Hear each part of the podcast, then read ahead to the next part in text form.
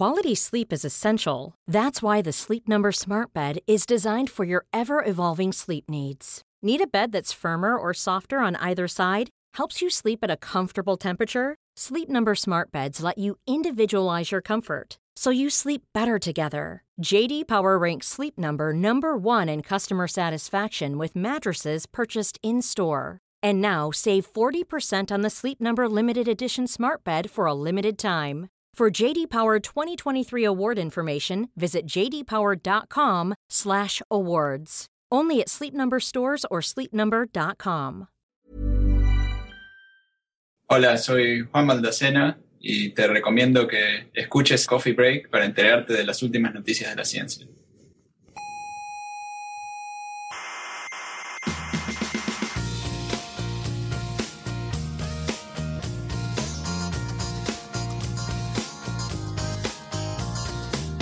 Aquí comienza Coffee Break, la tertulia semanal de la actualidad. Perdona, perdona, perdona. ¿Qué? ¿Que comienza qué? Coffee Break, ¿Y eso qué es Coffee Break? una tertulia semanal sobre ciencia. ¿Y de qué materia se habla? Pues de física, química, Sí. astrofísica, Sí. cosmología. ¿Biología también? Sí, también, o sea, Mm. ciencia y Ya. un poco de biología. Pero poco, ¿no? Nada, nada, casi nada, casi nada, no te preocupes. Vale, vale. Básicamente es ciencia. Vale.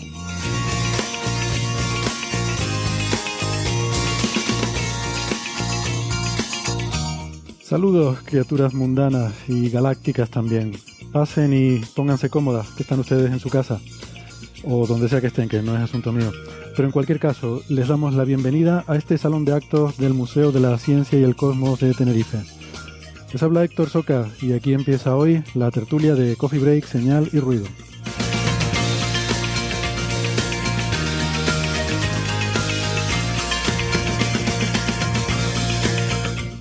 Hoy hablaremos de bacterias espaciales, porque poco a poco vamos aprendiendo más sobre los microorganismos que pueblan la Estación Espacial Internacional.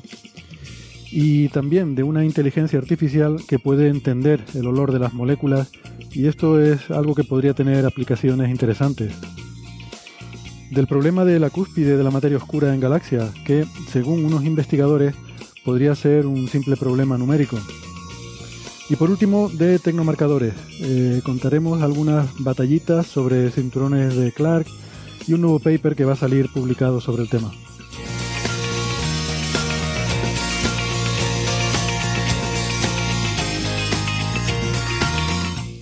Pero antes, como siempre, les recuerdo que además en la radio también nos pueden escuchar en internet.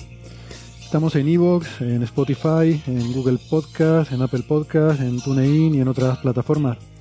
No dejen de suscribirse porque no les cuesta nada y así no se pierden ningún episodio.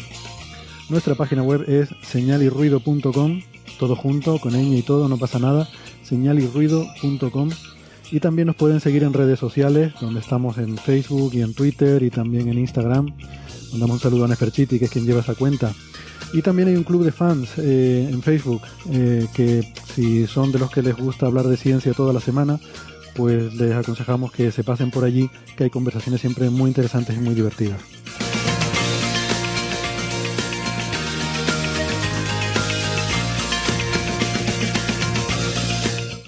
Si son más de la radio tradicional de toda la vida, en las ondas hercianas nos pueden escuchar, si viven en Canarias, en las emisoras Icoden Daute Radio, Radio ECA y Ondas Yaiza.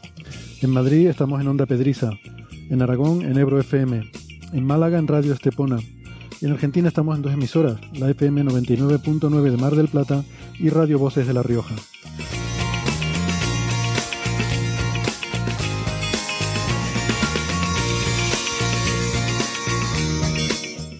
Carlos Westendorf, bienvenido a la tertulia de hoy. Hola, ¿qué tal? ¿Cómo estáis? Bien. Eh, Carlos es doctor en ciencias físicas, eh, es del, investigador, del Instituto de Astrofísica de Canarias y es eh, en Twitter arroba cwesten, eh, arroba cwesten en Twitter. Eh, en Málaga tenemos a Francis Villatoro. Hola Francis. ¿Qué tal? Aquí de nuevo, después de mi falta la semana pasada. Te ponemos falta, hoy vas a tener que esfor- esforzarte el doble. Bueno, estuve en una conferencia hablando con mucha gente de temas de computación cuántica, de materiales cuánticos, etcétera. O sea que aprendí cosas y eso siempre revertirá en una mejor exposición por mi parte de estos temas en el programa. Muy bien. Y espero que hayas hecho también proselitismo de Coffee Break y les hayas estado contando a tus colegas lo, lo guay que es este programa. Sí, uno de nuestros oyentes uruguayos era uno de los asistentes a la, a la conferencia y me felicitó y bueno, me da recuerdos para todos vosotros, para los que, eh, para todos nosotros que preparamos el programa. Y bueno, y me recordó eso, que hay mucha gente en Uruguay y supongo que en muchos países de Latinoamérica que también nos escuchan. Por supuesto que sí, pues aprovechamos para mandar un abrazo a este oyente. Eh, y bueno, olvidaba decir, Francis es, eh, es físico, eh, informático y doctor en matemáticas y es profesor en la Universidad de Málaga. En Twitter es arroba emulenews. Bueno, pues, pues nada, ya se nos ha ido el mes de octubre y entramos en el mes de Blade Runner. Claro. Noviembre 2019. Noviembre de 2019. Así empieza la película, la de verdad. La de verdad, ¿no? La original. Sí, lo de ahora es un... un- La única película. la única película de Blade Runner. No, la otra no está mal, ¿eh? No está mal, no está mal. Pero no está al nivel de la original. No. Eh, a mí no me disgustó, la verdad que, eh, no sé, me parecía bonita de ver, la estética y eso. La última, la Sí, la 2046, última, sí. Pero no me pareció ni, ni de lejos tan interesante como la original. ¿no? No está mal, por lo menos no, no se carga la original, los postulados. Y- ¿Alguno de los dos eh, visteis la, la original, la primera en los cines cuando se estrenó? Sí, no? eh, sí, sí, sí, sí, sí. ¿Sí? Eh, ¿En qué año se estrenó? Fue en los digo yo. 80, ¿no? 80 y poco.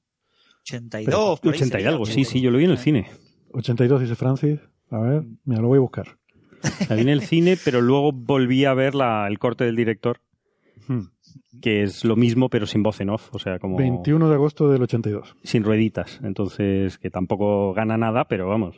No, pero había alguna diferencia más. ¿eh? Estaba lo del, el- la papiroflexia, ¿no? Del Teniente Castillo. Si te acuerdas ahí al final. Sí, Había, no, el Teniente Castillo no era. Sí, sí, sí era, el sí Teniente era- sí Castillo era el en, Teniente en- Castillo, en- sí. en Miami Vice. Exactamente. Edward- ¿Vais o no Edward- vais a Miami? No, no vais. Pues Edward J. Olmos, pues el actor. Me gustaría ir a Miami, pero eh, hoy toca estar aquí. Eh, pero había una escena en.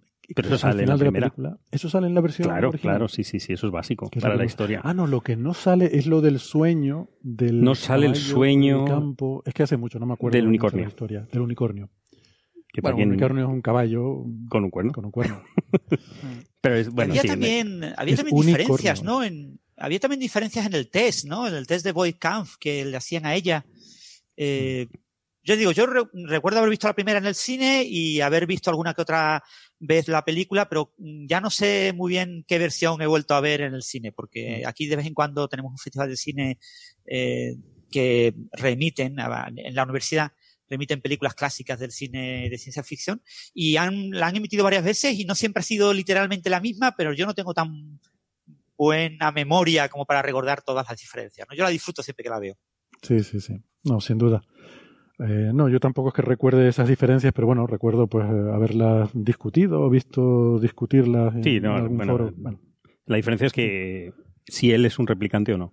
claro. Entonces, en la del corte del director sí lo es, está clarísimo, porque te indica, él, él tiene un sueño, eh, tiene un sueño con un unicornio, efectivamente, y el, el personaje de Edward James Olmos, cuando les perdona la vida, que recrea un unicornio en papiroflexia, Eso. como diciendo que conoce su sueño, es decir, que sabe que es un replicante, pero le ha perdonado la vida.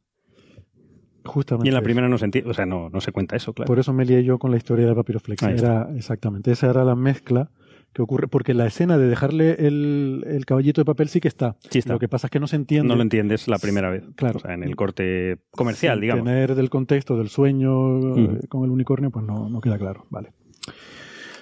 Bueno, eh, pues. Pues no hay coches eh, volando como Blade Runner. No, mira, estoy mirando. Desgraciadamente. El futuro no es lo que era, ¿eh? No, ya no es lo que era. Estoy mirando por la ventana, pero no hay, no hay coches voladores ni. En fin. Bueno, ahí eh, que se conducen solos y esas cosas. Ya. No es lo mismo. A veces, ocasionalmente, algún coche puede salir volando. Puede salir volando. No, es, no es intencionado. Bueno, venga.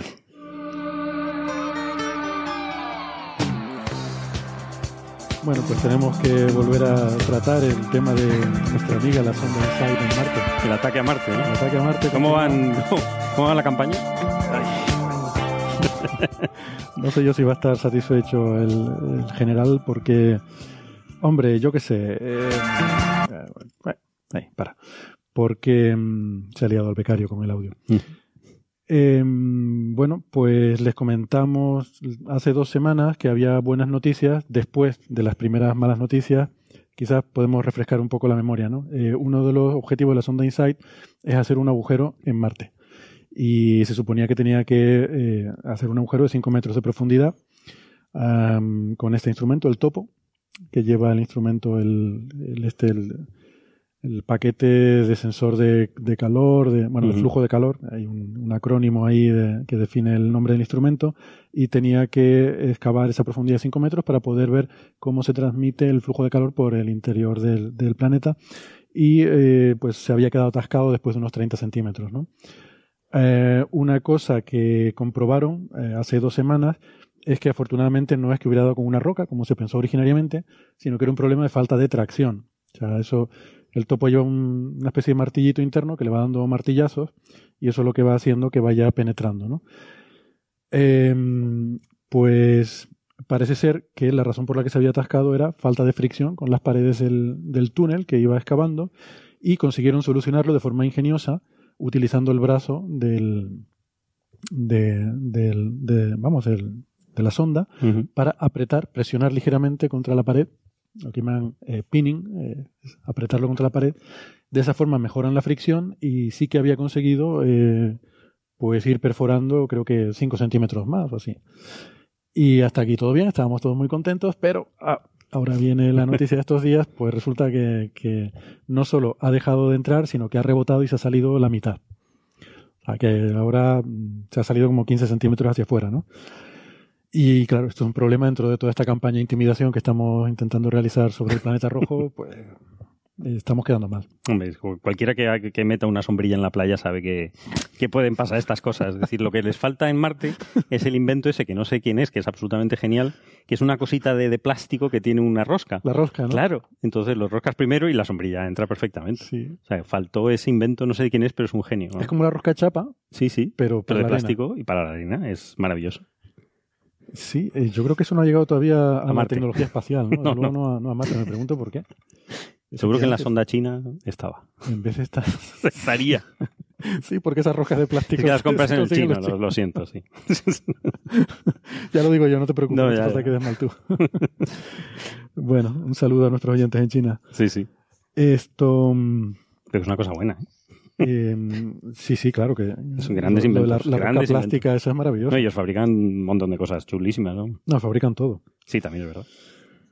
Pues, pues bueno, yo creo que no hay mucha más información, ¿no? Están estudiando ahora posibles medidas a tomar. Eh, una de ellas sería, pues, directamente un bombardeo de toda la zona, pero, pero eso no, no creo que tengan el valor para hacerlo. Y entonces lo que se está planteando es, pues, empezar a echarle tierra encima del topo para que. Para ver si mm, se agarra, pero claro, es que eso es un cilindro perfecto, o sea, de liso además. Mm, No sé quién ha pensado que eso vaya a ir muy lejos, pero bueno. Ya. Alguien lo habrá pensado. No, pensando que era otra otra densidad de, de tierra, ¿no? Que era más, más poroso, ¿no? Pero no sé. No le ves tú mucho futuro a eso. La forma que tiene no... Eh, Eres más partidario del bombardeo. No, no, yo la rosca china. ya, pero. Rosca ya chapa. tarde. Eso ya será la siguiente en todo caso. Tornillo rosca chapa. Y, y lo otro que se está pensando es un poco arriesgado. Es que con el brazo, ahora mismo el brazo está presionando lateralmente contra la pared del túnel. Entonces, pues la idea es, por, pues, ¿por qué no empujar desde arriba, no? Eh, que el brazo empuje de arriba. Sí, pero hasta, claro, hasta la longitud del, del perno ese. Del... Eh, bueno, es que está el cable. Está Mm. el, el cordoncito este que lleva, lleva la corriente para el martillo y los datos van por ahí. Ujú, Claro, claro. el cable de datos. Porque eso al fin y al cabo, la idea, además de hacer un agujero, mm, por el poder intimida- intimidatorio que tiene ir a un sitio y Sí, hacer un agujero y Es decir, "Esto medir es mío", abajo, claro. es también, quieres medir la temperatura y sacar datos de ahí, ¿no?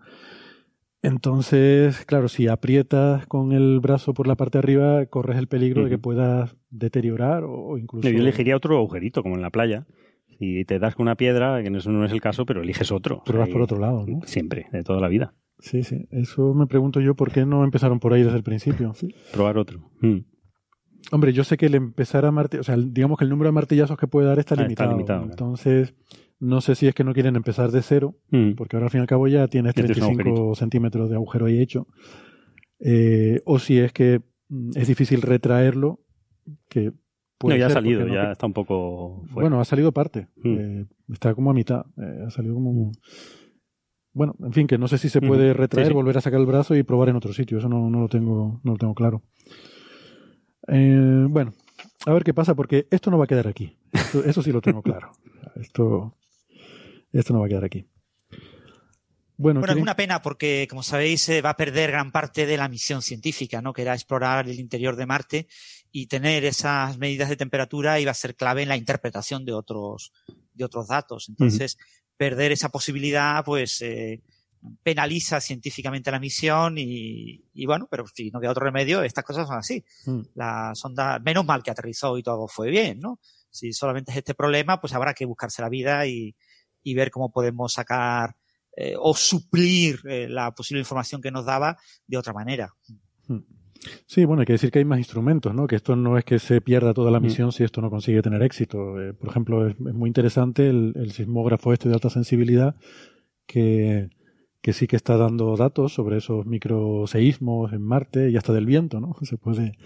Si, han escuchado estos sonidos de Marte, ¿no? Que, que han estado eh, publicando por ahí en, muchos medios. Sí, los pusimos en su día, son amplificaciones ¿no? de vibraciones, mm. pero, pero, pero es genial, vamos, poder oír qué pasa, ¿no?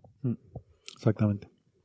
Sí, es, ese sismógrafo es realmente el instrumento estrella ¿no? de, la, de la sonda, ¿no? Mm, el 6. El que retrasó eh, la misión, el que incrementó enormemente el coste, etcétera, es ese instrumento 6. Es el instrumento que está liderado por Francia. El, este otro, el del topo, está liderado por la, eh, Agencia Aeroespacial Alemana. Eh, y aunque bueno, también son colaboraciones internacionales cada uno de ellos, ¿no? Ahora mismo no recuerdo eh, la, lista de, países que, contribuyen a cada uno, pero bueno, esos son los, lo que dicen los IP, los, las instituciones que lideran cada uno de esos instrumentos. bueno, pues si les parece, podemos pasar a hablar de, bichitos, ¿no? de bacterias que mm, es un tema que no es que realmente sea así noticia candente de estos días, de, rabiosa actualidad, em, pero sí que es un tema pues, del que se ha hablado, algunos oyentes a veces nos han preguntado. Em, hay un paper que creo que es el más interesante que ha salido sobre esto, que salió hace unos meses, eh, este año en, en abril, em, y tiene que ver con el estudio de eh, la fauna microbiana eh, en las, y flora en la Estación Espacial Internacional, porque allí no solo hay astronautas, también hay muchos microorganismos. Entonces, bueno, si han estado viendo titulares sobre bacterias en el espacio, en la Estación Espacial Internacional y todo esto, eh, ojo, antes que nada, eh, no hay que confundirse, no estamos hablando de que en el espacio, por fuera, hayan aparecido bacterias extraterrestres, no se trata de eso. Estamos hablando de que, bueno, como en cualquier sitio donde hay gente, pues pues va a haber microorganismos forzosamente porque nosotros mismos estamos hechos en gran medida, no recuerdo cuánto es el dato, de hecho se discute bastante todavía sobre eso, pero algo así como la mitad de nuestra masa. Eh, no, no tanto, no tanto, eh, del orden de un kilo, kilo y pico. Eh, lo que ocurre es que por cada célula humana tenemos una célula microbiana, más o menos. Es un ah, número de células. Sí, sí, a eso me refiero. Pero las células microbianas, la mayoría pesan muy, muy poquito, ¿no? Entonces, no recuerdo la cifra, pero era del orden de un kilogramo para una persona de unos 70 kilogramos, o sea, del orden de 1,3 kilogramos por 100 kilogramos, o algo así era el peso de las bacterias. ¿Solo un kilogramo? Mm. Sí, pero en números son un montón. Pero en números son un montón, sí. O sea, son casi. muchas de esas bacterias eh, son procariotas, no solo bacterias, eh, también otro tipo de microorganismos, hongos, etcétera. Pero la mayoría son procariotas, no tienen núcleo, son pequeñitos, son mucho más pequeños que una célula nuestra y por lo tanto su masa es muy pequeña. Pues eh, bueno, como parte de los estudios que se hacen en la estación espacial y de hecho también en, otros sitios, pues se intenta entender eh, cómo proliferan los microorganismos en este entorno cerrado. Y eh, de hecho, esto es algo que se viene haciendo desde el principio. Lo que pasa es que antes se hacía, era muy complicado. Se hacían cultivos, había que llevarlos a la tierra, en la tierra se analizaban y bueno, en función de eso entonces, claro, cuando algo es tan complicado, pues se hace muy, digamos, muy a cuenta gotas, ¿no? Em, luego hubo un avance muy importante en, eh, en 2006, empezaron a hacer unos estudios usando un sistema que se llama, lo tengo aquí apuntado, tiene un nombre un poco curioso, es un aparatito pequeño que se llama LOCAD PTS, eh, es, el acrónimo, lo de LOCAD es Lab on a Chip Applications Development, o sea, eh, desarrollo de aplicaciones de un laboratorio en un chip. Y PTS es Sistema Portátil de Pruebas, eh, Portable Test System. Y esto em, es un aparatito que, llevan los astronautas y de una forma muy sencilla, allí sobre la marcha pueden hacer sus propios análisis y tarda 15 minutos en darles el resultado. Con lo cual, eh, pues ya se pudieron hacer estudios mucho más detallados. Y eh, ya digo, entre 2006 y 2009 se hicieron varios de estos estudios, que es donde se empezó a ver que efectivamente pues, había un montón de microbios allí dentro, ¿no? Mm, está la anécdota, por cierto, no sé si lo saben, que esto, eh, estos aparatitos, eh, estos tests, eh, se hacen con sangre de cangrejo. Y esto generó algunos titulares de que la NASA usa sangre de cangrejo para curar astronautas. Ah, muy bien. Entonces, claro, eh, queda una, una, en fin, una impresión un poco extraña. ¿Pero para qué hace falta la sangre de cangrejo? Porque tienen unas enzimas, Ah. hay, hay dos cangrejos eh, que son muy interesantes. Uno se llama el cangrejo herradura, que además es una especie eh, que está, no sé si en peligro de extinción, pero que es una especie protegida. eh, van quedando pocos. Afortunadamente, porque son bichos muy feos. Tú, a ti te parecen todos feos. Y tú, tú pregúntale a un cangrejo a ver qué les parecemos nosotros. ¿Tú has visto este bicho? Creo que sí. Eh, a ver, este bicho se parece mucho. ¿Ya has visto fotos? Eh, los facehuggers de Alien. Estos, Ay, Dios los mío, que es saltan verdad. a la Sí, sí, cara. qué desagradable. Yo pensé, madre mía, el, el Jigger este, qué imaginación Sí, no, pero eso es- tan perturbada algo para, biológico, sí. para diseñar estos bichos. Resulta que no, que la naturaleza es todavía más perturbada que el Jigger. La naturaleza es horrible. O sea, es, es una psicópata. ¿Tú has visto un centollo? Eh, sí. Es horroroso, pero está riquísimo. Está riquísimo. Entonces, en fin, Pues este no es bicho. incompatible. yo había visto las fotos y tenía la impresión de que serían bichos chiquitos y eso sí parece que tal. Son, sí, Pero resulta que no, que he leído que pueden medir son- cin- 50 centímetros. son antiquísimos esos, además. Creo Sí, que han- han- se han quedado allí en la evolución. Sí, de hecho están emparentados con las arañas. Ah, bueno, Son, son más arañas Joder. que cangrejos. qué, Mm. qué curioso. Eh, y claro, las arañas son de, los de los bichos más, más antiguos, que hay. Mm. Ujú. Arañas y escorpiones. Arácnidos. Sí, sí. Eh, Entonces tiene enzimas la sangre. sí, estos bichos, igual que el cangrejo Jonás, que, a ver, Lo llama ya por su nombre, ya. que- Tanto lo has visto. que miden 50 centímetros, Carlos. Le puedes poner un nombre si quieres y Bueno, llamarlo bueno. de Don. Eh, Mucho respeto. lo que haga falta, pero yo no dormiría cerca de ninguno de estos bichos, por No, mucho que los tengan en tarros. Sobre todo si están en tarros. Tú te vas a la película, ¿no? Los tenían en tarros, los, los facehuggers estos. Es que da muy mal rollo. Bueno, pues al parecer el, el sistema circulatorio de estos bichos es, es abierto, es muy peculiar, están muy expuestos a microorganismos.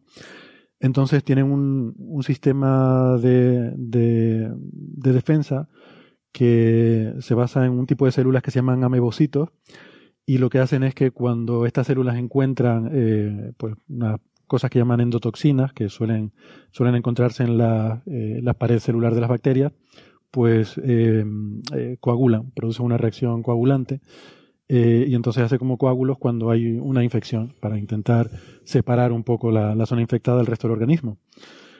O sea que tiene una capacidad natural de detectar bacterias, por así decirlo. ¿no? Y además unas bacterias interesantes pues son las que se llaman las gram negativas, que eh, quiere decir que son las que no responden a un cierto tinte que es el habitual eh, que se usa en los laboratorios, el que de hecho el que suelen tener en los colegios y tal, este más sencillito, que tú pones un tinte y, y- y se vuelven azules las, las bacterias allí, ¿no? Eh, esas son las gran positivas. Bueno, esas son fáciles de detectar porque le echas el tinte, pero luego hay otras que no. Entonces esas no las puedes detectar así. Pues justamente eh, estas, eh, estas enzimas de, estos, de este cangrejo, de la herradura, sí que eh, reaccionan ante estas bacterias, con lo cual ya tienes otra forma, ¿no? Eh, bueno, no sé si Francis quiere añadir algo, porque igual sabes más que yo de todos estos temas, pero Eh, siéntete no. libre de interrumpirme cuando quieras. Sí, sí, sí. Yo no os preocupéis que yo os interrumpo, ¿no? El- Vale, vale. Sí. Eh, luego, el otro cangrejo, el Jonás, eh, eh, es diferente. Hay, hay otra, otra enzima que es la, la mm, ¿cómo se llama? La profen, profenol oxidasa, eh, que esta reacciona con, eh, con las, las gram positivas. Entonces, lo que tienes es diferentes cartuchitos en los que tienes estas enzimas y entonces tú los, los pones en el aparatito este y según reacciona o no reacciona, pues te dice si hay o no hay esas bacterias No, eh, o también hongos, ¿no? Que, que tienen estas endotoxinas. Eh, vale, hasta aquí bien. Esto es lo que se hacía en 2006 y funcionó, funcionó muy bien, pero tiene un problema, que es que te permite decir, vale, aquí hay bacterias y más o menos hacerte una idea si muchas o pocas, pero no es muy cuantitativo y no sabes qué bacterias hay. Entonces es un poco... Mm, no, no, es muy fino, digamos, ¿no?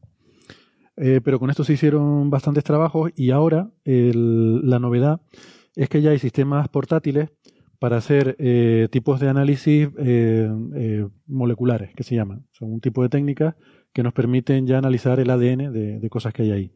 O sea, son técnicas que permiten amplificar el ADN eh, y hay una técnica que se llama de PCR, que son las siglas en inglés de reacción en cadena eh, de, polimerasa, eh, que con esta técnica más cuantitativa, o sea, QPCR, puedes, de hecho lo que haces es que haces muchas copias del ADN y entonces es mucho más fácil de detectar. Entonces cualquier pequeño trocito de ADN que haya por ahí lo amplifica su señal y puedes estudiar eh, qué, bueno, a qué corresponde, ¿no? Eh, y de esa forma ya sí que puedes identificar eh, de una forma mucho más específica cuáles son esas bacterias y esos hongos, ¿no? Y ahora se están empezando ya a hacer catálogos mm, importantes, bastante, bastante extensivos de, de, en fin, de todo el microbioma que hay en la estación espacial. Eh, pues en este paper lo que, lo que han hecho es que presentan resultados de una serie de, experimentos que se hicieron en 2015 y 16. Durante 14 meses se tomaron 24 muestras eh, en 8 localizaciones. ¿eh? esto está publicado en una revista que se llama Microbioma. y la autora, la primera autora se llama Alexandra Chesinska Sielav eh, aunque también Camila Urbaniak, que es la segunda autora, eh, pues pone aquí que, han contribuido por igual ¿no? al trabajo. Y de JPL, el Jet Propulsion Laboratory, eh, y está muy bien porque te pone, por ejemplo, a mí me gusta mucho la figurita 1, en la que te muestra un diagrama de la Estación Espacial Internacional y te indica los sitios en los que han extraído las muestras. A ver, extraer muestras es ir con un bastoncillo, de estos de los que para limpiar los oídos, pasarlo por una superficie y luego lo llevas al aparatito y ya te dice lo que hay ahí. O sea, es una, es una pasada. Eh, entonces, en ocho sitios diferentes, que además aquí hasta te pones una fotografía, está muy chulo. Eh, y los sitios son, eh, el número uno es en la cúpula esta, donde está la ventana esta panorámica, esta que sale siempre en las ah, fotos espectaculares estas de la, de la estación espacial. Se ve que ahí deben pasar mucho tiempo los astronautas mirando un ratito, ¿no? De descanso. Claro, porque es que no hay muchos sitios. O sea, la estación espacial no es. No, no, estabas haciendo una cosa o en otra. claro, no, hay nadie parado. O estás durmiendo, o estás comiendo, o estás trabajando. trabajando sí, No, hay, no hay mucho sitio más, ¿no? Y eh, pues uno, eh, uno de los sitios que miraron es este. A ver si tengo aquí la lista, vamos a ver, para irlo mirando. Al lado de la ventanita, ¿no? La, la cúpula esta que llaman. Otro es en lo que llaman el compartimento de higiene y desechos, que, o sea, el baño. Eh, compartimiento de higiene y desechos queda más molón, pero estaría guay para ponerlo, ¿no? En un bar o algo así. compartimento de higiene y desechos. Bueno. Em, luego, en, el, lo que llamaríamos el gimnasio, que es realmente un sitio donde hay una máquina de correr. Em, eso sí, muy sofisticada, de la diseño espacial de la NASA, no sé qué, que te, te ejercita todos los abdominales. Parece una cosa de la teletienda esto, ¿no? Eh, la, mesa de la cocina, el sitio donde comen.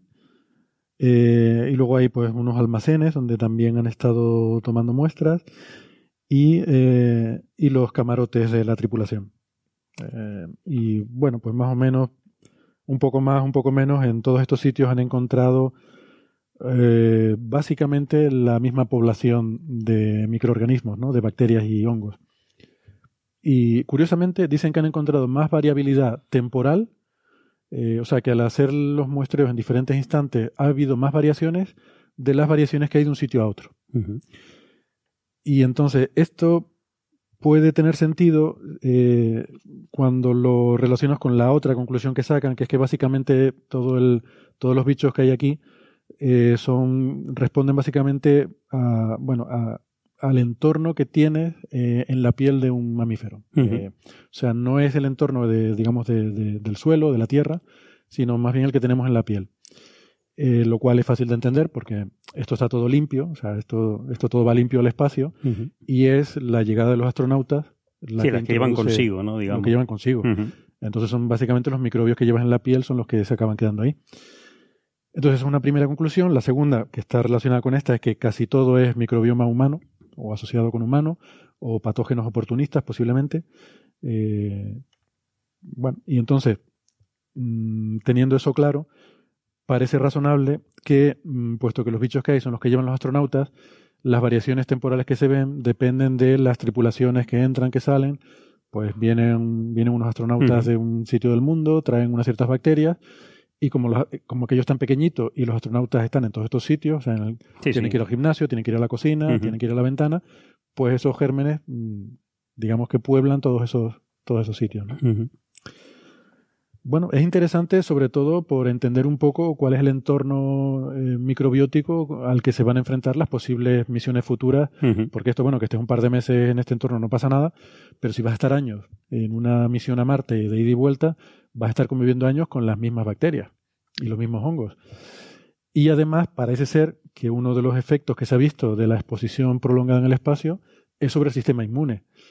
Eh, Sí, eso es pel- peligrosillo, ¿no? O sea, no, parece que... Es gente muy preparada, ¿no? Mm. Los astronautas no suben con, con, con ningún problema físico en- y son, están bastante bien equipados y, y en buen estado de salud. Pero es verdad que es que, que en un entorno tan cerrado les, po- les podría llegar a afectar, ¿no? Mm. O sea, si y de hecho cualquier infección puede ser complicada, ¿no? Porque he oído que están desarrollando un poquito de resistencia a los antibióticos. Eh, por, e- por ese por estar en, ese entorno, ¿no? Que creo que tienen un, una biofilm, una biocapa que hace que, que pueden producir biocapas, sí. que pueden producir biocapa Sí, sí. y son más resistentes a antibióticos. Es decir, que en una hipotética eh, contagio de los astronautas sería mm, complicado tratarlos con, con antibióticos porque hay resistencia. O sea que, Mm. que, en fin, que es una cosa que hay que monitorizar porque es- puede conducir a un problema serio. Mm. Que no lo ha habido y esperemos que no lo haya, pero Una cosa que encuentran también es que existen algunas bacterias que son, que son duras de pelar, eh, porque la- claro, aquí hay un entorno en el que hay un efecto de presión selectiva. Entonces, si tú tienes un entorno eh, hostil a, a la vida, eso no va a hacer que haya menos bacterias. Lo que va a hacer es seleccionar a las Las que más son fuertes. más resistentes a ese entorno hostil, a la radiación, a la microgravedad, a la falta de oxígeno, y esas son las que se van a extender por todas partes, ¿no? Eh, entonces son más resistentes a productos de limpieza, a desinfectantes, que esto por cierto es lo mismo que pasa en los hospitales. Sí. Eh, aquí una conclusión que llegan es que esto se parece mucho, la población de microorganismos, a la que hay en, en zonas muy limpias, ¿no? En sitios muy desinfectados, en hospitales, etcétera, Eh, porque claro, tú a base de desinfectar y de limpiar mm, vas eliminando la mayoría de los microorganismos, pero los más resistentes a eso son los que proliferan ahí. Eh, Entonces, aquí pasa un poco algo parecido. No, y a mí me hace reflexionar también eh, el equipaje que llevamos, ¿no? Es decir, todas estas, este microbioma, eh, si entra en contacto con cualquier planeta, si, si- si hubiese alguna catástrofe y alguna de, de estas eh, habitaciones vacías, por supuesto, de, de personas, llegase a perderse o estrellarse con un planeta, todos estos microbios llegarían al planeta, con lo cual ya lo habríamos contaminado. Es decir, que habrá que descartar todos estos panspermia. Claro, eh, en fin, que no, no lo podríamos evitar. En cualquier caso, o sea, cualquier cosa que haya convivido un humano o humanos, porque aquí son cuatro o cinco tripulaciones, creo que al año. es decir, está. Ostras, esta idea creo que no la ha tenido nadie. O ¿Ah, sea, no? toda esta gente Venga. que promueve la idea de panspermia, de que la vida vino a la Tierra a bordo de cometas, vale, eso es una idea de olla muy grande. Pero todavía más grande sería que vinieron a bordo de alienígenas ancestrales. Dios mío, ya o sea, de mezclando. astronautas de la antigüedad, yo creo que eso no está explorado. No han bebido lo suficiente. porque ya mezclar las, todas las cosas, el History Channel. Claro, pero esto es como Alien con- Predator, quiero sí, decir. sí, o sea, o ya- o sea, que te recuerdo que es la, es la peor de todas. No, no, hay sagas de Predator. Yo no sé si tú eres consciente de lo que se ha hecho después de Predator. Yo no sé si tú eres consciente que yo las he visto. y me gusta. Bueno, el, eh, para Ahora sí un poco el asunto, el, como no sé si lo saben los oyentes, pero bueno, las, eh, los tipos bacterianos, ¿no? las diferentes especies de bacterias, microorganismos, etcétera, se suelen clasificar utilizando el ARN 16S, que es parte del complejo de los ribosomas, es decir, la fábrica de proteínas. La, la fábrica de proteínas en nuestras células eh, es- se monta a base de eh, proteínas y, y ARN mensajero y hay un par de trozos de ARN mensajero que son muy, muy específicos, muy eh, claros como una huella dactilar, como un DNI de cada organismo vivo. Entonces, utilizando esa señal, se pueden eh, clasificar de manera rápida eh, el tipo de la población de bacterias, microorganismos que tenemos en una muestra de suelo, en una muestra de piel, en una muestra de sangre, etcétera. Eh, y eso también nos permite fácilmente detectar qué microorganismos son terrestres y cuáles podrían ser de fuera. Es decir, si obtenemos casos realmente espurios, es decir, eh, eh, ese tipo de ARN16S completamente diferente al que se observa en la Tierra, eso sería una señal de eh, algún tipo de organismo exógeno. Eso lo podríamos detectar, por ejemplo, en Marte. Si en Marte mm, una futura misión eh, hace análisis de ADN, de muestras de suelo, etcétera, que ahora mismo es fácil, ¿eh? ahora mismo no es muy complicado. ¿eh? Esto ha avanzado muchísimo en los últimos 10 años y de hecho por eso está ahora de moda el tema de la microbiota, el microbioma, etcétera, porque ahora tecnológicamente prácticamente cualquier hospital puede hacer análisis de este tipo. Eh, el instrumento es relativamente barato. Entonces eso se puede instalar en, en una sonda que vaya a Marte, por ejemplo, y hacer este tipo de muestras, o sea, de análisis sobre las muestras de suelo, etcétera, y podremos fácilmente descartar toda la contaminación terrestre, básicamente porque la tenemos muy bien caracterizada la mayor parte del árbol filogenético eh, microbacteriano eh, humano, perdón, de terrestre lo tenemos más o menos bastante bien caracterizado, ¿no? Entonces podríamos detectar esos casos espurios que podrían ser microorganismos no terrestres, no panspermia provocada desde la Tierra eh, a esos otros lugares. Sí, sí. Pero ojo que lo que está diciendo Francis no contradice la teoría de la panspermia de alienígenas a la Tierra, porque ahí la idea sería que los primeros, o sea, que no es que, que, no es que se, unieran a lo que ya había, sino que los primeros que llegaron fueron esos, o sea, que toda la vida que hay en la Tierra proviniera de esos, eh, de esos microorganismos traídos a bordo de, de cometas o lo que fuera, ¿no? Eh, sí, eso, eh, fijaros que en, nuestras ideas actuales, eh, todo el árbol, toda la maraña, todo el arbusto de la vida parte de un único organismo, un tipo de organismo muy, muy primitivo llamado Luca. Luca. Antes de Luca lo que tenemos son prebióticos, son anteriores a la vida, ¿no? Se supone que la vida empieza con Luca. Claro, pudo en aquella época prebiótica nacer múltiples Lucas y puede que el Luca que venciera fuera el Luca mejor adaptado a aquel entorno, que podría haber venido eh, desde extraterrestres que lo trajeran aquí y que fuera uno especialmente diseñado para vencer y sobrevivir a todos los eh, que había en aquel momento en la Tierra. Lo que pasa es que lo normal es que no sea así, ¿no? Lo normal es que eh, la propia selección natural hiciera que esa línea fuera la vencedora en ese mundo prebiótico tan agreste y tan difícil para la vida, en la que probablemente pues todos los demás árboles, todos los, demás orígenes de la vida acabarán falleciendo. Sí. Sí, yo lo que nunca he entendido esas teorías es por qué la necesidad de tener un exo-origen de la vida terrestre, cuando realmente es, se podía haber eh, generado aquí perfectamente. Sí, es que lleva el problema más lejos, pero es que es invariante. Es decir, eh, el problema aquí en este planeta es igual que en el, problema en otro planeta. No ha solucionado nada por ponerlo más lejos. No, más bien lo complicas porque tienes que transportarlo. sí, además. Con las aduanas y todo. Sí, sí, aquí en Canarias es todo. Estamos obsesionados. Pero, pero allí además de eso hay que arrancarlo, hay que sobrevivir a un impacto, hay que sobrevivir a un viaje interplanetario interestelar, hay que sobrevivir a un segundo impacto. O sea, es complicado. Es complicado. Y todo esto para luego venir aquí y pelearte con los otros que hay, eh, cargarte a los otros, ¿no? Decirle a los otros Luca, ¿no? Decirle hasta luego Luca. Está, está complicado. Yo no lo veo nada, me caigo. ¿Ves? Y ahora te tengo que Ahora, sí. Antes se cayó Carlos. Sí, sí, esto... uno a uno. Te caíste antes que yo. Esto yo creo que es una señal para que pasemos de tema. Que ya, las sillas lo Las sillas han decidido que pasemos de tema. Las sillas oraculares. Bueno, mmm, eh, temas curiosos también que hemos visto estos días, y este sí que es como más de actualidad.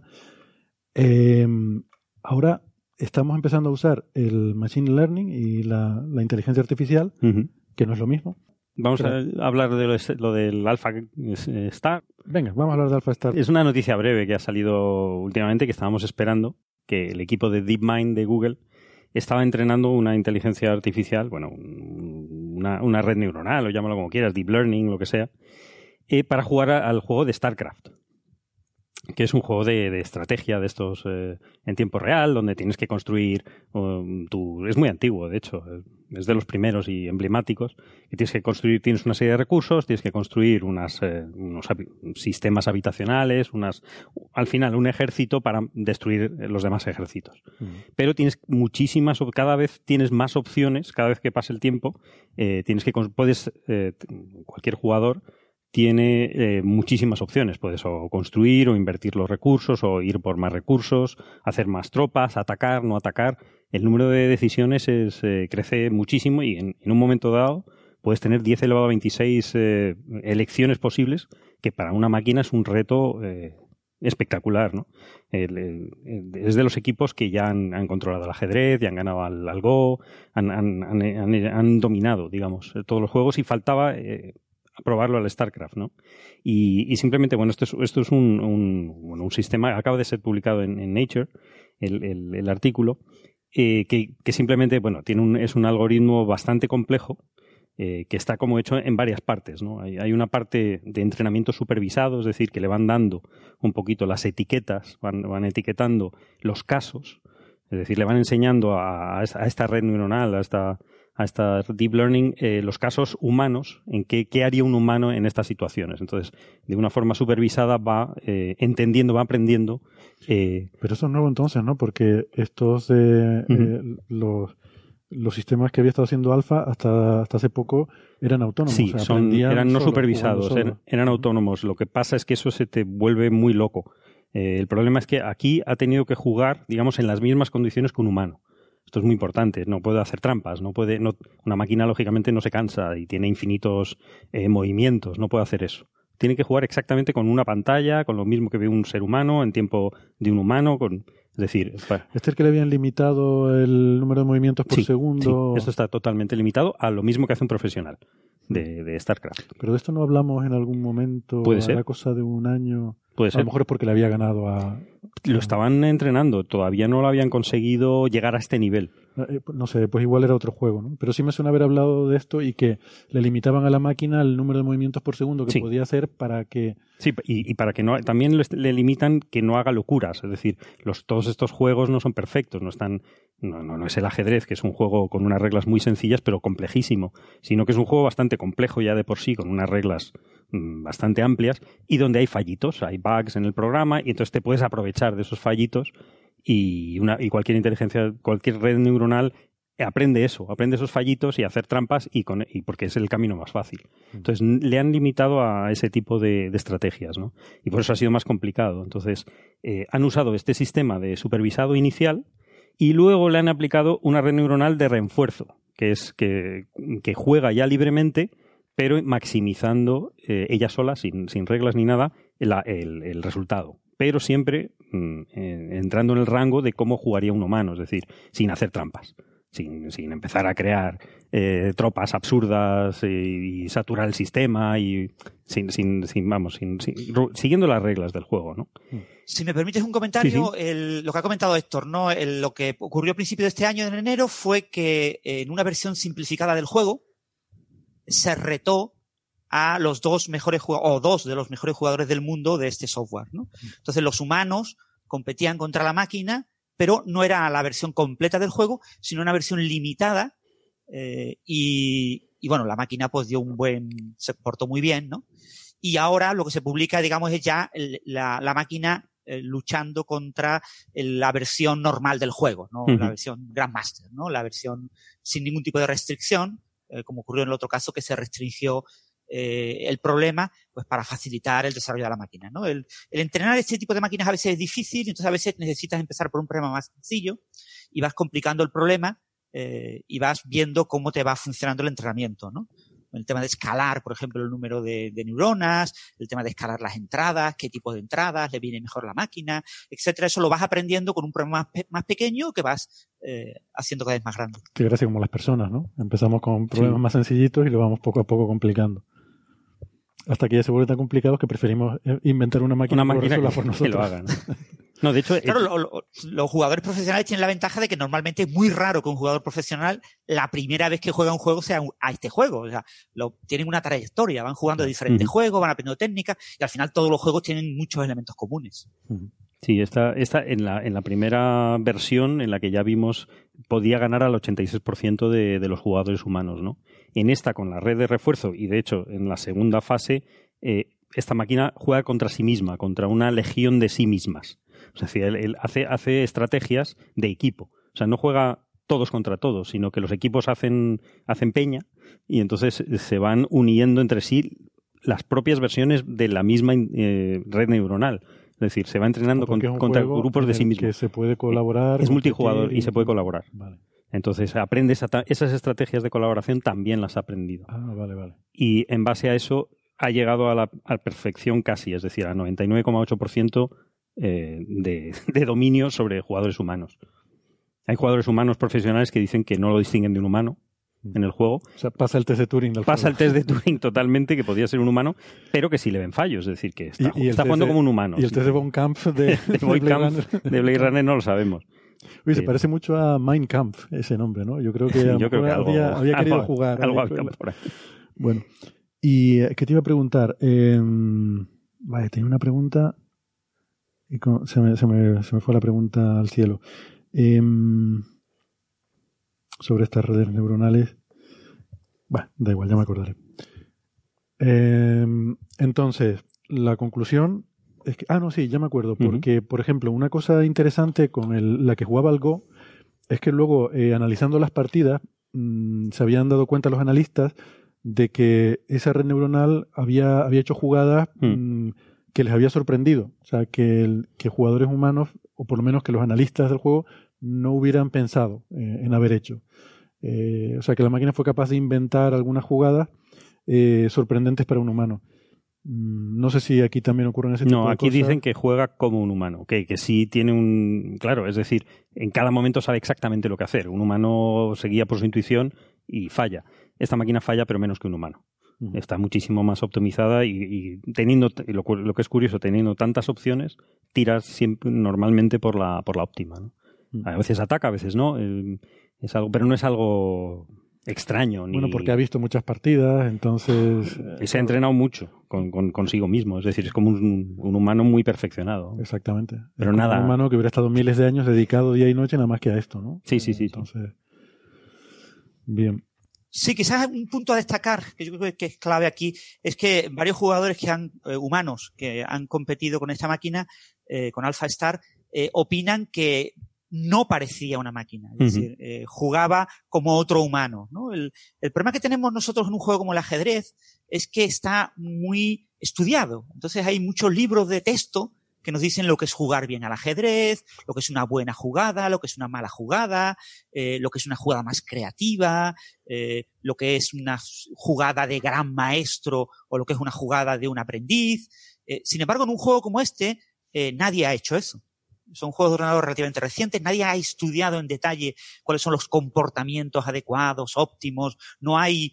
Los jugadores humanos, pues juegan contra humanos. ¿no? Entonces, lo que realmente marca que la máquina está haciéndolo bien es que un humano te diga eh, pas- que la máquina ha pasado el test de Turing, ¿no? Que un humano te diga eh, no soy capaz de distinguir si estoy jugando contra un humano o una máquina. ¿no? Y eso es lo que aparentemente se ha logrado y por eso se publica en Nature. Bueno, pues muy bien, pues es un, un hito más. Es un hito. Pero, pero bueno, es súper interesante, pero es un juego, ¿no? Es decir, la, la aplicación de esto es limitadita.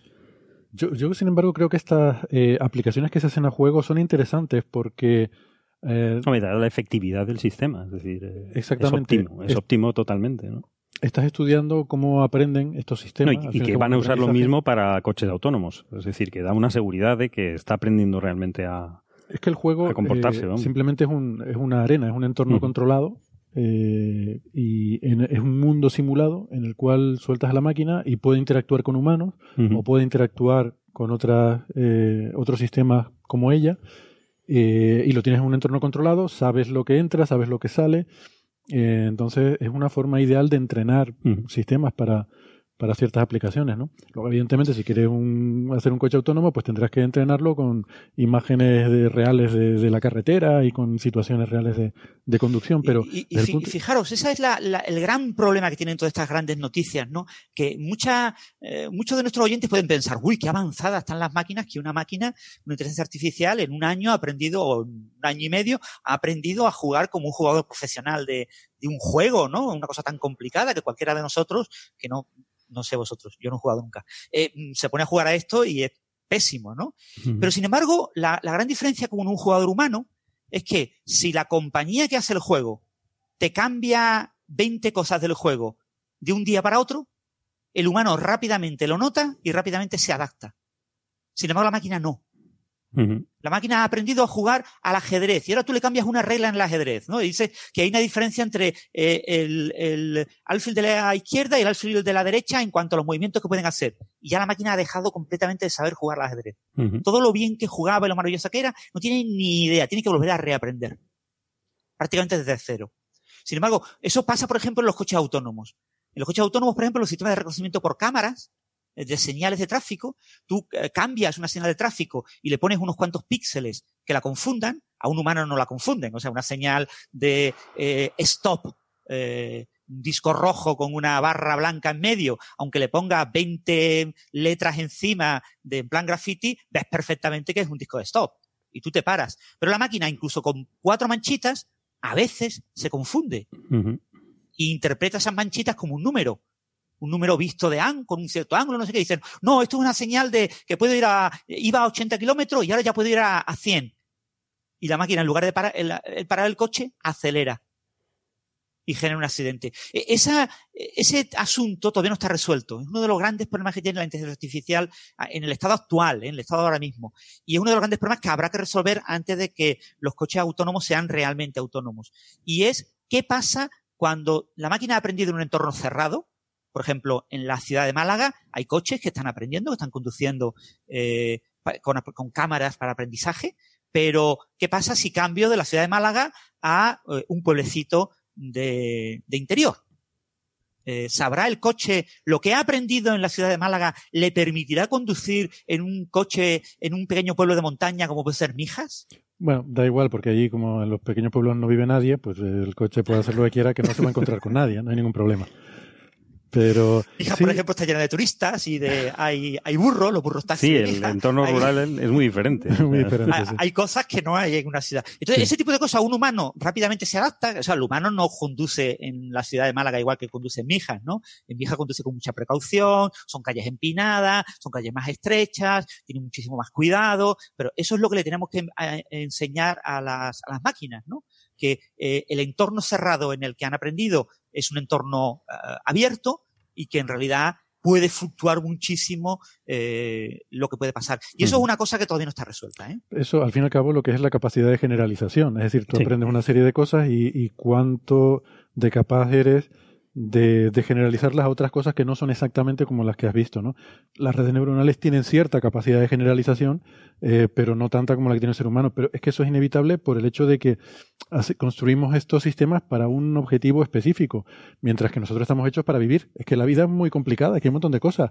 Es que tienes que jugar al Go y tienes que jugar al ajedrez, pero también tienes que caminar. Y conducir.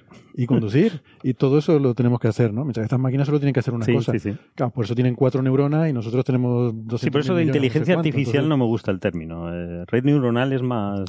Artificial. Artificial, sí, claro. Bueno, a mí sí me gusta lo de sí. inteligencia artificial, pero eso lo podemos discutir otro día, uh -huh. porque hay escalas como en todo. O sea, hay microinteligencia, así que esto lo puedes considerar una microinteligencia. Uh -huh. Es muy pequeñita, pero para mí, mm, aunque sea pequeñita, es inteligencia, porque tiene capacidad de aprender y generalizar. Uh -huh. eh, no es no es eh, algorítmico, no es, no, no, no claro. es programación por no, instrucciones. Primero hago esto, luego esto, luego esto. Aprende, aprende. Aprend, aprender viendo uh -huh. ¿no? El, uh -huh. lo que hay, eh, basándose en, en, los datos de aprendizaje. Eh, pero claro, no se puede comparar, efectivamente, es lo que dice Francis, ¿no? El error es que por pensar que una inteligencia artificial puede hacer una cosa mejor que un ser humano, pues ya de repente vivimos en un mundo no, como claro. Blade Runner, donde, donde podemos hacer, parece que hoy es el tema, ¿no? Donde podemos hacer eh, máquinas sobrehumanas, eh, en general. En general. ¿no? No, eso Estos no tiene, no sentido porque tenemos máquinas que hacen cosas mil veces mejores que los humanos, no tienen inteligencia Hmm. y nunca ha pasado nada. Exacto, toda la vida ha pasado Toda esto. la vida. Las calculadoras calculan mejor que un ser humano. Claro. Los martillos pegan puñetazos mejor que un ser humano. Y nunca Sí. y no nos asustamos de eso. Y nos asustamos. Oh, es que este martillo golpea mejor que el boxeador más importante. Vamos a hacer un combate de boxeo entre el, boxeador más, más- que yo no sé quién es el boxeador más Yo tampoco. Y el martillo que ha desarrollado el laboratorio de tal. Pues esto es equivalente. O sea, bueno, pues esta gente ha hecho un martillo que gana en el StarCraft. Eh, pues muy bien, enhorabuena por ellos, pero no por eso va a venir Skynet a conquistar el mundo. ¿no? No, no. todavía. y, y yo, bueno, también soy un poco, en fin, eh, no- iba a decir pesimista, pero a lo mejor no es pesimista, a lo mejor es optimista, de que eso vaya a ocurrir en ningún momento, porque, mm, o sea, nuestra red neuronal no es solo la potencia de cálculo que tiene nuestro cerebro, no es solo eso, son los millones de años de evolución que ha llevado llegar a esa estructura en concreto. Chica, ¿no? Eh, entonces, mm, digamos que aunque fuéramos capaces de replicar algo similar al cerebro, eh, el cómo tendría que ser la, la estructura interna de ese sistema, mm, yo creo que no sabemos cómo sería. Eh, no, no es solo una cuestión de juntar muchas neuronas y muchas conexiones, es que la forma en la que nuestro cerebro funciona viene dictada por millones de años de evolución. Que, oye, nosotros podemos hacer, podemos ser más listos que la naturaleza, pero no más pacientes. No, desde Eso luego. ahí nos gana. Eh, ni tan- En relación a esto, que comentabas esto, no sé si alguno, alguno de nuestros oyentes habrá visto eh, por Twitter, ha sido eh, un poco viral estos días, eh, un vídeo en el que se ve un supuesto robot humanoide de la compañía Boston Dynamics eh, con un arma. cada, dos por tres sale alguno sido- de estos de Boston Sí, sí, Dynamics sí. que son increíbles totalmente. Sí, ha sido entrenado para disparar a unas, a unas dianas y entonces varios de los de supuestamente Boston Dynamics le pegan porrazos, lo empujan, lo tiran al suelo y el robot se levanta y vuelve a disparar y se supone que está con una pistola de verdad.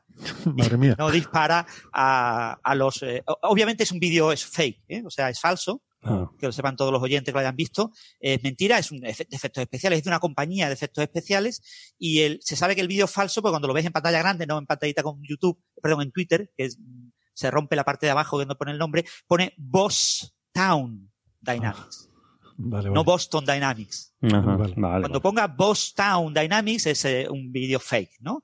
Mm. Es una, una compañía de efectos visuales que de vez en cuando hace alguno de estos vídeos para demostrar sus habilidades a la hora de hacer vídeos, ¿no?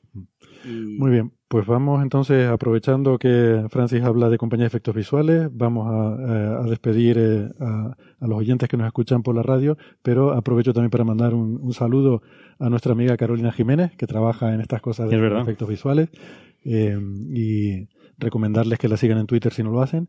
Y con esto, eh, pues llegamos a la primera hora de programa, que se me ha pasado volando, como casi siempre.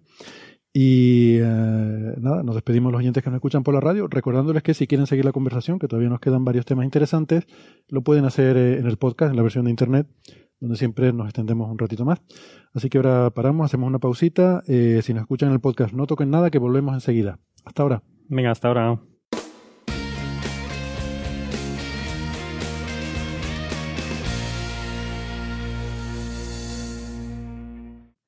Bueno, pues seguimos por aquí. Gracias por seguir con nosotros. Eh, ahora tenemos aquí a, a parte del público con la cafetera. Qué bien, qué bien. Esto es una primicia. Estamos Una sí, primicia. podien- pudiendo dar un poquito al público. Le invitamos un cafecito. Les recuerdo que para venir como público al museo solo tienen que venir los días de grabación, que suele ser los jueves a las 3 de la tarde, aunque excepcionalmente puede que tengamos que hacer algún cambio, así que recuerden siempre confirmar, llamar a recepción, por ejemplo, y en recepción del museo les confirmarán si se mantiene el horario o se cambia, pero en cualquier caso en nuestras redes siempre lo, lo anunciamos, ¿no? Pues yo qué sé, a lo mejor si va a venir Ángel y cambiamos un poco el horario para que en Australia Claro. no le sea tan complicado. Eh, bueno, a veces lo podemos hacer. Eh, y si además son fans del programa, y la definición es que nos sigan en redes sociales a nosotros y a museos de Tenerife, ¿eh? También- Importante. Ujú. Museo de Tenerife también hay que seguirlo, pues nos pueden enviar un correo y les incluimos en la lista de personas que pueden entrar gratis a la grabación sin tener que pagar la entrada, que a ver, son cuatro duros también, son, son un par de euros y tampoco, tampoco se van a hacer pobres por venir a Bueno, la pero es un detalle, ¿no? Ya que hacen el, nos hacen el favor de, de el favor escucharnos. venir y, y ahora pues eso, además le, le podemos ofrecer un cafecito en el descanso. Eh, eso sí, se lo tienen que ingeniar ustedes con la máquina, pues nosotros estamos aquí grabando y ahí está la gente con la, la Dolce Gusto. Uy, no debía decir la máquina. No, no, pero bueno, una de cápsulas. Que podríamos poner un expreso, quiero decir que si nos Es que sabes más- que es de la misma casa. ¿Es la los misma dos. casa? Sí, son Nestlé las dos. No hay que- competencia. No, es así el mundo de ahora. Esto hay que denunciarlo al- a la Comisión de Defensa de la Competencia. Algo así. Bueno, pero yo que sé, cualquier otra marca de café pues podría patrocinarnos. y Podría, podría. No habría inconveniente en ponerla aquí. pero vamos. Em, en fin, a lo que íbamos. Estábamos hablando. ¿Sabes una cosa muy buena del café? El aroma. Me encanta el olor del café. Sí, sí, sí, sí. Eh, eh, ese y el de Napalm por la mañana, pero, Pero, bueno, pero en particular el del café. en particular. El del café está muy bien y, y realmente no sabemos muy bien por qué cuando olemos algo, olemos como... como Muy bien olemos, traído, ¿no? muy bien traído. Sí. Sí, sí, sí. Este, lle- Llevo toda la mañana pensando cómo introducir este tema. Es un tema muy, muy interesante. Yo es- es- salió en, la- en las noticias de una forma que a mí no me parecía muy, muy atractivo, pero leyéndolo me parece fascinante. Que es, Una máquina que huele. sí, Y la gente dice, ¿y a qué huele? Claro, que huele la máquina. No, es decir, que las noticias decían que estaban enseñando a una inteligencia artificial a oler. Y realmente no es así. O sea, ese no es lo interesante. Es, es muchísimo más interesante. Es Habría que ilustrarlo con el de Futurama. El, el horoscopio. Era, era un telescopio que olía planetas. Que olía y, los planetas. Y bueno, y no, no salía bien eso. Pero esto es, eh, es, real- es realmente sobre eh, el olfato humano. Y el olfato humano y el olfato en mamíferos, eh, en general, en animales en general, que yo no sabía que se desconoce tanto el, el- el- el cómo funciona el olfato. Es una cosa que me ha dejado fascinado completamente. ¿no? No sabías que no se sabía. No yo no sabía que no se sabía, lo cual es. Yo creía que se sabía mucho más. decía ¿no? Ramsfeld, ¿no? Hay cosas que no sabemos que no que sabemos. no sabemos. Pues esta es una de ellas. Y es eh, que a diferencia de, de- de- de cómo, cómo vemos o cómo oímos, que está, está pues bastante estudiado y, y hay unos parámetros físicos medibles, el olfato es muy complejo, es muchísimo más complejo.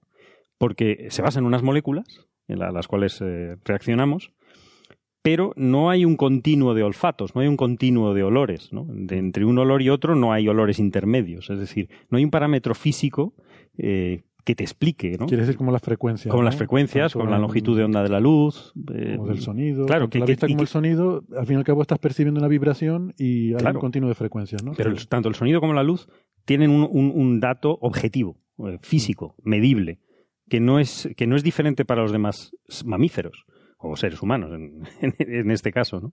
que es el que nos toca. Eh, en cambio, el olor sí. El olor es una cosa subjetiva. Sí, y fijaros una cosa, Sí. Carlos, un punto muy, muy, muy importante. Eh, hacer un aparato que oiga sonidos es relativamente fácil. Un altavoz es muy, o sea, un micrófono Sí. es fácil de hacer. Hacer un aparato que vea imágenes es relativamente fácil. Una cámara de vídeo, eh, hacer un aparato que, que toque un objeto y te dé una fuerza, un medidor de fuerza para tocar cosas es relativamente fácil. Eh, el gusto, al fin y al cabo, son como muchos cinco gustos, no son más. Sí, sí. Pero el problema del olfato es que funciona molécula a molécula. Y ahora mismo detectar en una nube de aire, eh, molécula a molécula, lo que hay es prácticamente imposible. Se están desarrollando sensores con nanotecnología para tratar de, con, por ejemplo, eh, basado en grafeno, con pequeños agujeros en los que la molécula pasa por el agujero y cambia ligeramente los potenciales eléctricos. Pero es extremadamente difícil detectar molécula a molécula. Y igual que Bueno, el ojo. fíjate, fíjate, Francis, que tú vas a un aeropuerto y tienen cámaras, tienen sistemas de rayos X, tienen, eh, tienen micrófonos, tienen altavoces, pero luego hay perros. Eh. Cuando estás ahí en la cola, el de seguridad te pasa con un perro a ver que no, no te llevan ahí un- una máquina para ver. eh, hombre, hay analizadores químicos, ¿no? De esto que te pasan Hay, una tirita hay, y hay- tal. hay narices Pero- artificiales, pero son menos sensibles que el humano, que la humana. Sí. Y la humana es varios órdenes, dos, 100 veces menos que el, que el perro, que, El perro, por ejemplo. que es muchísimo más sensible, ¿no? Pero perdona que te, Sí, te sí. interrumpí, Francis. No, no, sí, eso es lo que quería deciros, ¿no? Que eso es lo sorprendente, ¿no? Que, que eh, igual que nuestro ojo es capaz, los sensores, ¿no? Los conos, eh, son capaces de detectar prácticamente fotón a fotón. Eso sí, no tienen una eficiencia al 100%, tienen una eficiencia limitada, pero cuando detectan, son capaces de detectar un único fotón. Eh, nuestras eh, moléculas que detectan el, el olor son capaces de detectar una única molécula. de... Yo yo aquí de tengo olor. una pregunta. Eh, esto, la, la mayoría de los sentidos, por lo menos la vista y el oído, tienen dos partes. Hay una parte de percepción y una parte de interpretación, ¿no? O sea, hay una parte física, que es decir, he detectado la onda, he detectado el fotón, he detectado la, la vibración del aire.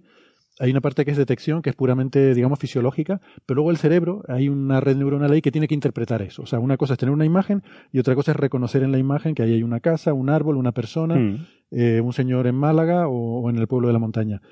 ¿Con el olfato pasa algo así o es puramente detección? Yo diría que También pasa, también, ¿no? también no, pero también pasa eso. También tienes que reconocer el. Claro, el claro, también tienes que conocer. El olfato pasa una cosa incluso más sorprendente, que es que la luz, tanto la, la visión como el, el- el oído, eh, tiene un rango definido. Somos sensibles a un rango de luz. Si te sale de ese rango no se ve. Si se sale del rango auditivo tampoco se oye. De ultrasonidos o infrasonidos no oímos. Pero el, el olfato no. Tú eres capaz de detectar una molécula nueva que no has olido en tu vida y no sabes lo que es, no la asocias con nada, pero la detectas Hmm. que es, es, es, es fascinante. Es decir, estamos diseñados para detectar cosas que no sabemos que vamos a oler. Y, y lo contrario, cuando llevas mucho tiempo detectando una cosa, ya la suprimes y dejas Sí, de sentirla. puede- puedes hacerlo. Ahí, ahí puede estar la parte de, de percepción, Sí. ¿no? Porque sí que es verdad que. Hay una parte de percepción, percepción y hay otra parte eh, histórica de, de cada, de la historia de cada ser humano. Es decir, la- la- el olfato es uno de los sentidos más arraigados con la memoria. Eh, mm, hay, hay un tema fisiológico. hueles algo y enseguida te Este es los, los recuerdos más antiguos son olfativos. Y, y, la- y de hecho los olfatos eh, generan también sentimientos eh, directamente. Bueno, la, vista también, ¿no? Por, por tema de reconocimiento de si tú ves algo que parece una araña, eh, actuamos rápidamente, ¿no? En la amígdala nos hace saltar, porque aunque no, hayamos procesado que eso no era una araña, que era una mota de polvo, ya hemos saltado, ¿no? Porque es, una- es, una- es un tema de supervivencia. Pero el, olfato va directamente a los sentimientos. O sea, hay, aromas que, te, que te- no solo te recuerdan a la infancia o momentos buenos o malos, pero te crean una sensación, ¿no? Que es una cosa muy directa que tenemos, ¿no? Y que no conocemos. Porque al, al diferencia del, del ojo o del oído, en, en lo que tenemos en, en la, en la nariz, en las fosas nasales, eh, son como unos 5 centímetros cuadrados, una cosa pequeñita. Los perros tienen como 200, eh, eh, tienen como mucho más, un área muchísimo más grande. Eso es el área desplegada. ¿no? Desplegada, Está todo, está todo claro, arrugado. está ¿no? todo arrugado, pero nuestra nariz es, es, eh, es bastante más pequeña que la de un perro que la tiene mm, doblada y por donde pasa Bueno, el aire. Algunos, algunos tenemos más. Algu- bueno, sí, yo tengo bastante, pero aún así eso no depende de, de tu capacidad. eh, No, ya me he dado cuenta olfativa, de ¿no? que no, no por tenerla más grande hueles mejor. No. Eso- Entonces, lo que tenemos ahí un- son unos ver, receptores. no por tener la nariz más grande tienes más capacidad de detectar olores. Voy a especificarlo bien. frase que no te saquen de contexto luego. Pues ahí tenemos unos receptores olfativos y lo cual esos receptores olfativos, son unos, unos cilios, unos pelillos de en finales de unas, de unas neuronas, tienen eh, una afinidad por un cierto rango de moléculas. Un cierto rango, no, no, no todos los pelillos eh, no tienen esos receptores que actúen con todas las moléculas, están especializados. Y además, una única molécula eh, se puede unir a varios receptores olfativos. Es decir, que es un problema muy complejo. Es un problema muy complejo y que no sabemos exactamente qué hace que esas moléculas mm, sean detectadas por estos receptores eh, olfativos. Hay, una hay teorías, bueno, que- que- que es sensible al volumen de la molécula, o hay una teoría del 2007, o sea, es, muy reciente, estos son 30 años de, de investigación simplemente, o sea, es una cosa muy reciente, que posiblemente estos receptores olfativos se sienten los estados de energía vibracional de la molécula, Toma ya. posiblemente, a través de mecanismos de coherencia molécula, cuántica. No solo la molécula, sino en qué estado Claro. vibrorotacional y de todo Sí, está. sí, porque lo que está claro, lo que sí se sabe, es que tú tienes dos moléculas idénticas, dos prácticamente idénticas, con los mismos átomos y la misma disposición geométrica en el espacio, O sea, la misma estructura la tridimensional. misma estructura tridimensional. Si uno de los enlaces cambia ligeramente, de pasar de ser una, eh, una molécula que huele una gran capacidad eh, de, de- de tener olor a no oler en absoluto. Dos moléculas prácticamente idénticas que, que cambian en un, en un- Existe ese ejemplo, de hecho lo, lo ponen en el, en el artículo, ¿no? Eh, moléculas quirales, es decir, que, que, que alguno de sus átomos mm, no tiene simetría especular, cambian en un átomo simplemente, pero la estructura es la misma eh, especularmente. Eh, no, no es idéntica, pero eh, tienen en- como simetría especular como la mano derecha de la mano izquierda, que son, tienen simetría, pero no, no son idénticas, no se pueden superponer. Pues esas pueden eh, oler eh, completamente diferente. Y más, más aún, o sea, para que se vea la, la, complejidad, dos moléculas muy diferentes en estructura pueden tener el mismo olor. O prácticamente percibirse como un olor muy parecido. Mm. Nunca sabremos lo que es el mismo olor porque dos seres humanos no, sabe, no podemos conectarnos con un USB o con algún conector y ver qué estás oliendo tú. Claro, no hay un detector de olores que pueda. No hay un parámetro mismo- físico Mm. Que te diga lo que es el olor. Entonces es un, es un problema muy, muy complejo, ¿no? Mm. Y, y con inteligencia artificial eh, lo, han, lo, están, lo están atacando y es un campo muy prometedor, ¿no? Pero antes de entrar Sí, sí. en eso, hay una cosa a mí también que me, me perturba un poco con todo esto del olor, ¿no? Lo, lo mencioné antes de pasada y ahora, eh, según ibas hablando, eh, no te estaba prestando atención, estaba Hombre, pensando en mi historia. Eh, total, ya te escucharé en el podcast. Sí, claro. Que, o sea, esta cosa de que el olor satura, eh, me pregunto realmente si es una cuestión de, de- de detector. Afortunadamente satura. Es que es evolutivo, claro. llevas un tiempo. Me estoy acordando de Asimov en su, en su historia. eh, siempre tenía la cosa que los planetas huelen. O sea, tú. Mm. Claro, nosotros no podemos saberlo porque siempre estamos en este planeta y el aire es el que es y la composición es la que es y es prácticamente igual en todas partes del mundo, ¿no? Eh, pero él decía que si fuéramos a otro planeta y pudiéramos respirar allí sin escafandra y tal, percibiríamos un olor diferente porque tendría una atmósfera a lo mejor con una composición química ligeramente diferente.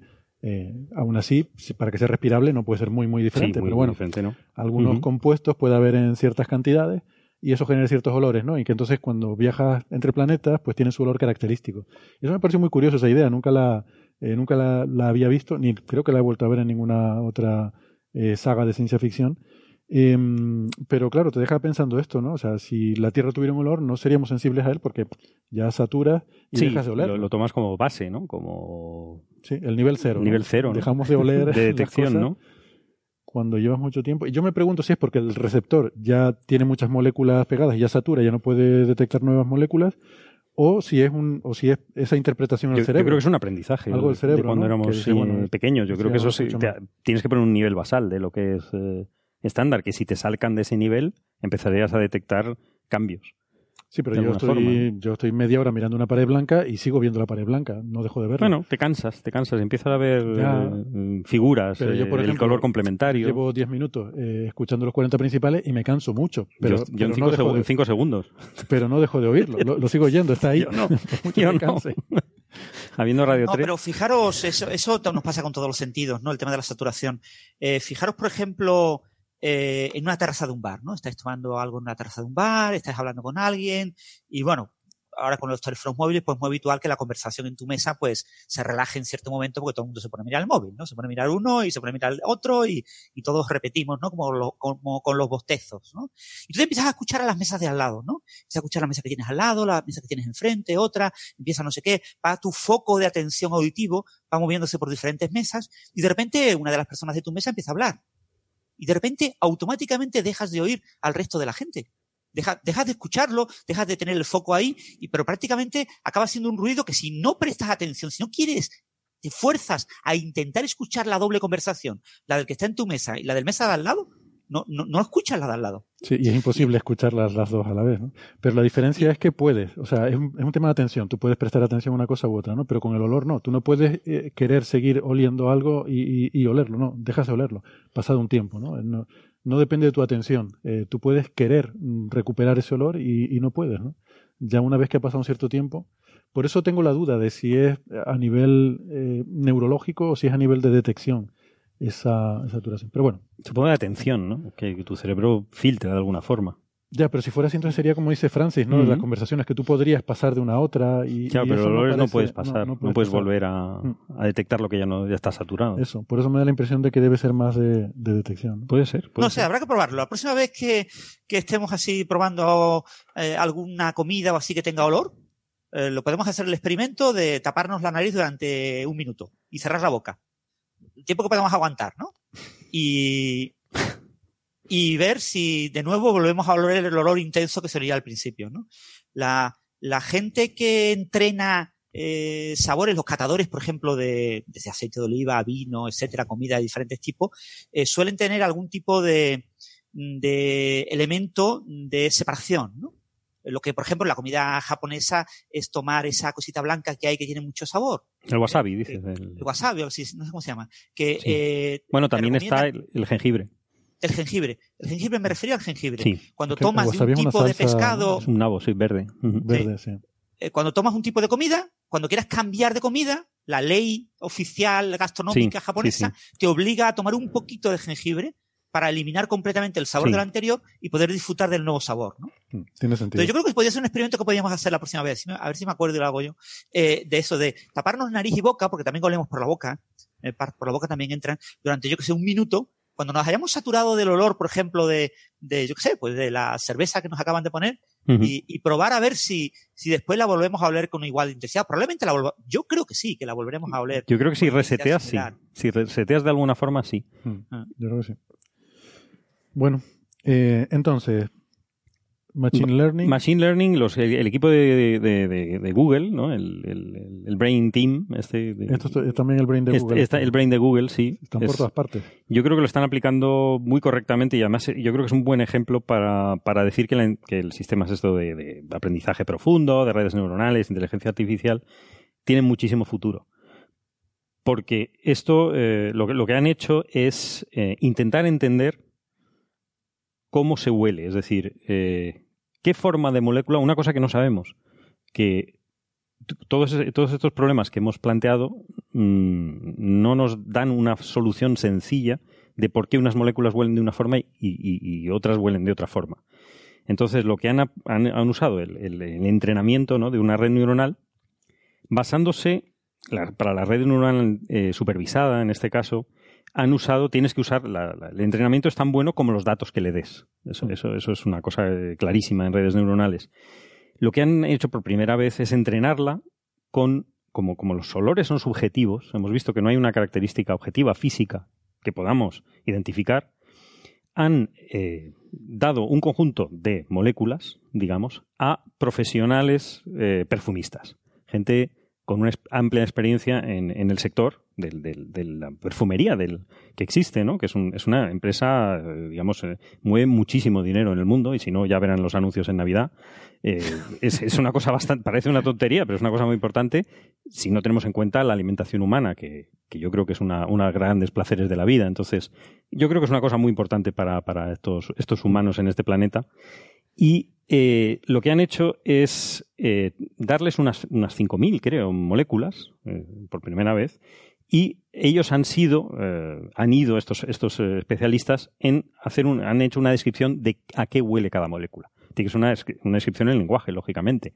Eh, floral, A eh, a rosa, no, eso no. O sea, por eso te digo que tienen que ser profesionales, Ah, ¿no? Gente que esté saturada de televisión, eh, como nuestro caso.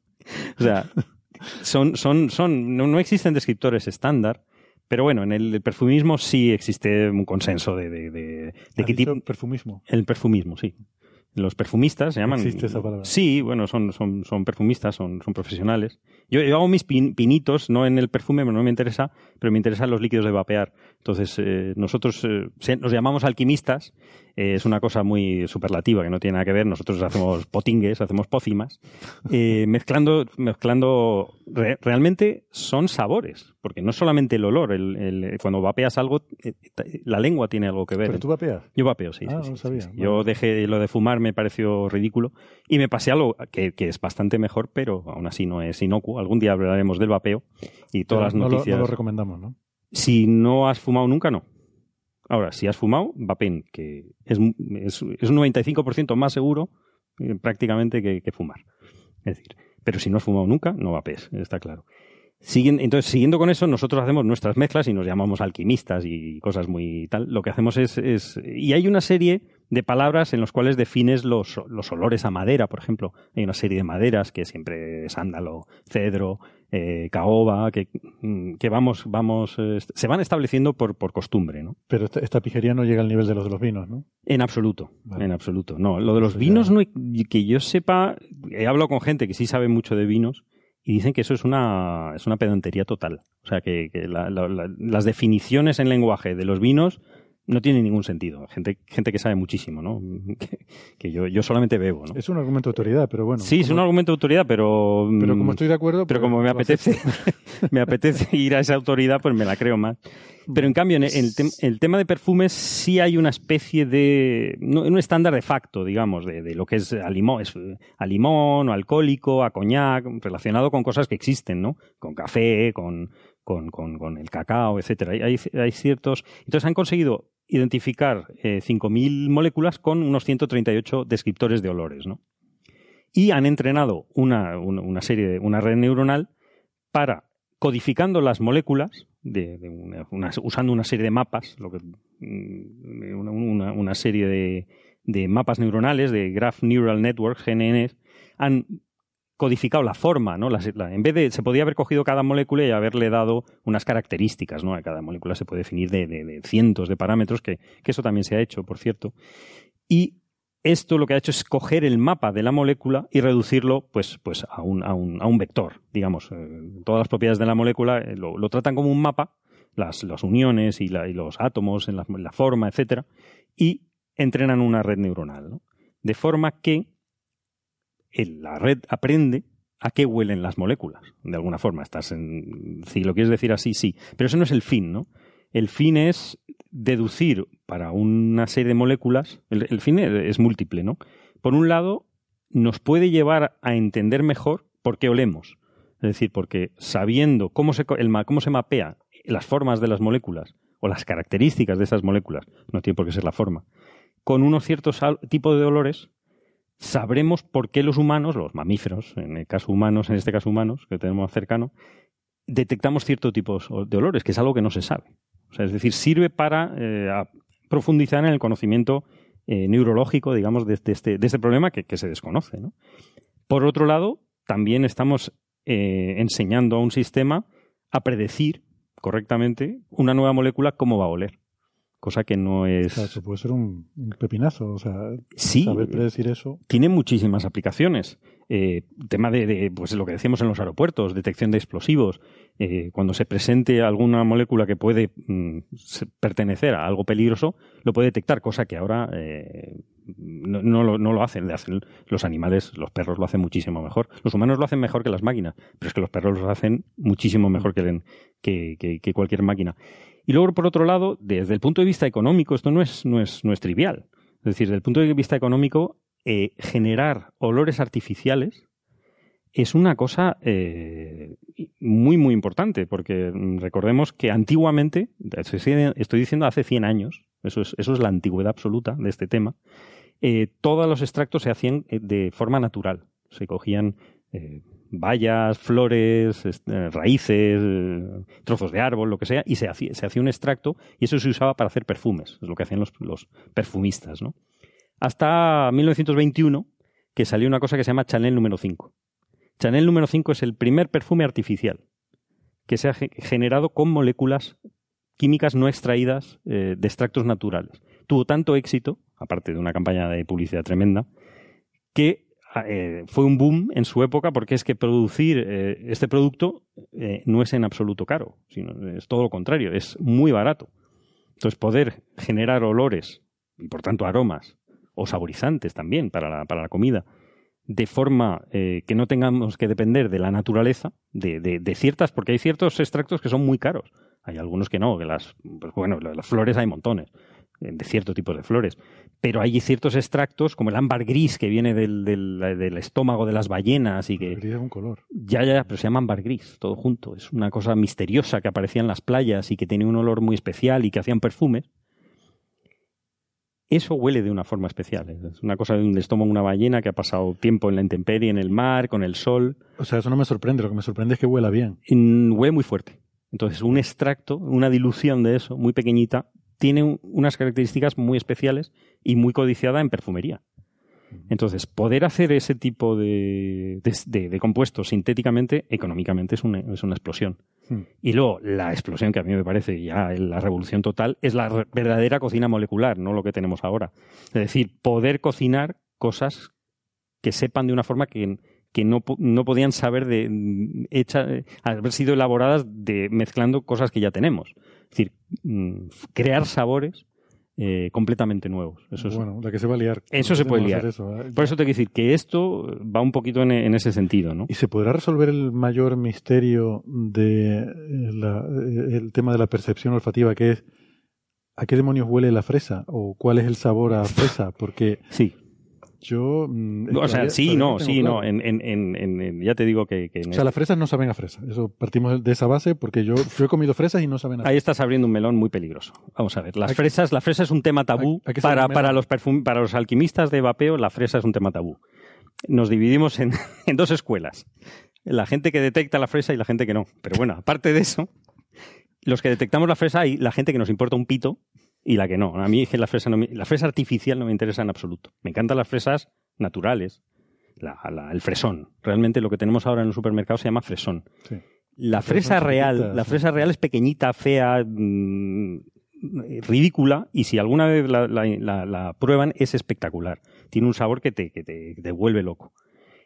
Intentar hacer eso químicamente no se ha conseguido. Es un fallo, es uno de los grandes fallos de, de- de la cocina y de los caramelos actuales. Los Cualquier caramelo helado que sepa a fresa no sabe a fresa. Tiene una molécula que es, es bastante conocida, de hecho, el de sabor a fresa. Es, un, es, un- es de las pocas sabores que, que tiene un- una molécula que no sabe a fresa. Pero no se parece nada a las fresas, claro. ¿Las fresas no tienen esa molécula o, o sí la tienen? Sí la tienen, sí la tienen. Esencialmente es eso.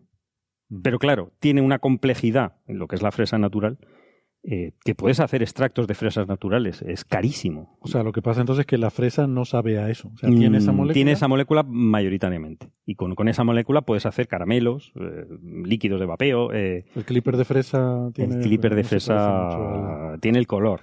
el color. el sabor es otra cosa.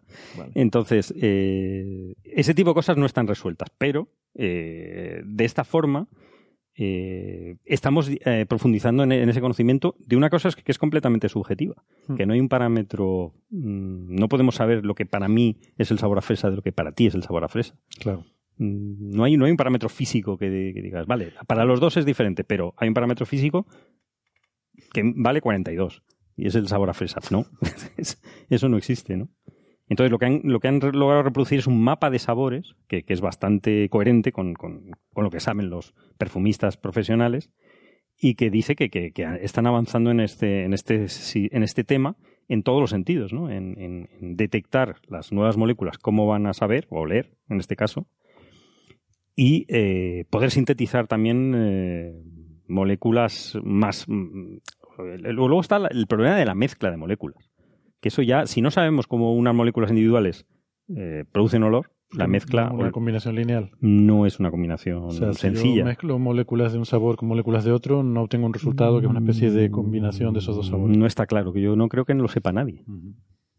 De hecho, si una solo no sabemos cómo la, la estamos interpretando, eh, cómo funciona la mezcla Es ciencia ficción. Pero que, en este- digamos que en este, este tipo de estudios la inteligencia artificial no es una quimera, es decir, es una cosa muy práctica y que está dando bueno y de hecho da buenos resultados, se puede comprobar, ¿no?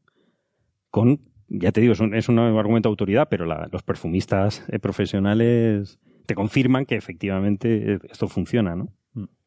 ¿Cómo se llama este software? ¿Lo dicen en algún sitio? Pues no, eh, ¿No sé este si han elegido un nombre muy sexy, pero eh, es que está, está- salió en el X Archive, no, no está todavía publicado.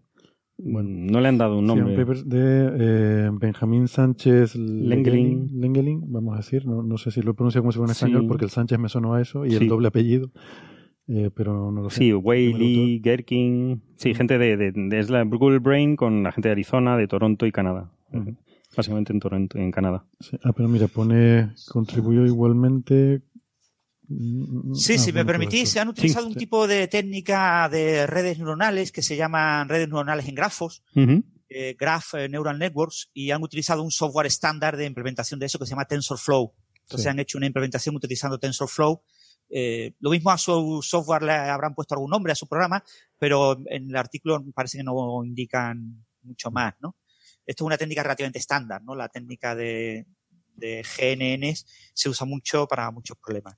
Comentabais de los colores, eh, si muchos oyentes quizás se acordarán, esto fue hace muchos años, hay que ser viejo para acordarse. ¿eh? Esto es una cosa como del año 2000. Pongo una alerta viejuna. Dale, dale. Lo pongo. Pero es que no, no sé si la tengo aquí. Así que. Pues venga. ¡Alerta viejuna! ¡Alerta viejuna! ya puede darle. Estamos Bueno, el- en la Universidad de, de de Burdeos, eh, llevan a- uno de los equipos de investigación en el mundo más importantes en el tema de enología, ¿no? Desde el punto de vista científico, ¿no? Y llevan muchísimos años, llevaban muchísimos años eh, trabajando en el tema de por qué los catadores de vino describen el vino eh, de ciertas maneras, ¿no?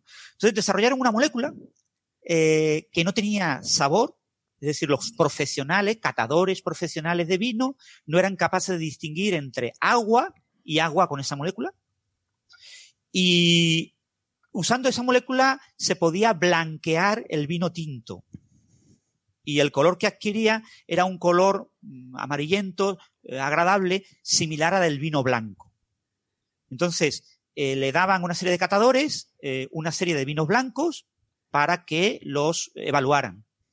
Y después le daban los mismos vinos, vinos de la, perdón, perdón, he dicho al revés. Le daban una serie de vinos tintos para que los evaluaran. Y hablaban de sus características organolépticas y todo el lenguaje este que utilizan los catadores, ¿no? Y después a esos vinos le echaban esta sustancia y le daban unos vinos blancos, ¿no? Le decían, ahora queremos que evaluéis vinos blancos. Y eran exactamente los mismos, mismos vinos de antes, pero a los que habían perdido el color rojo.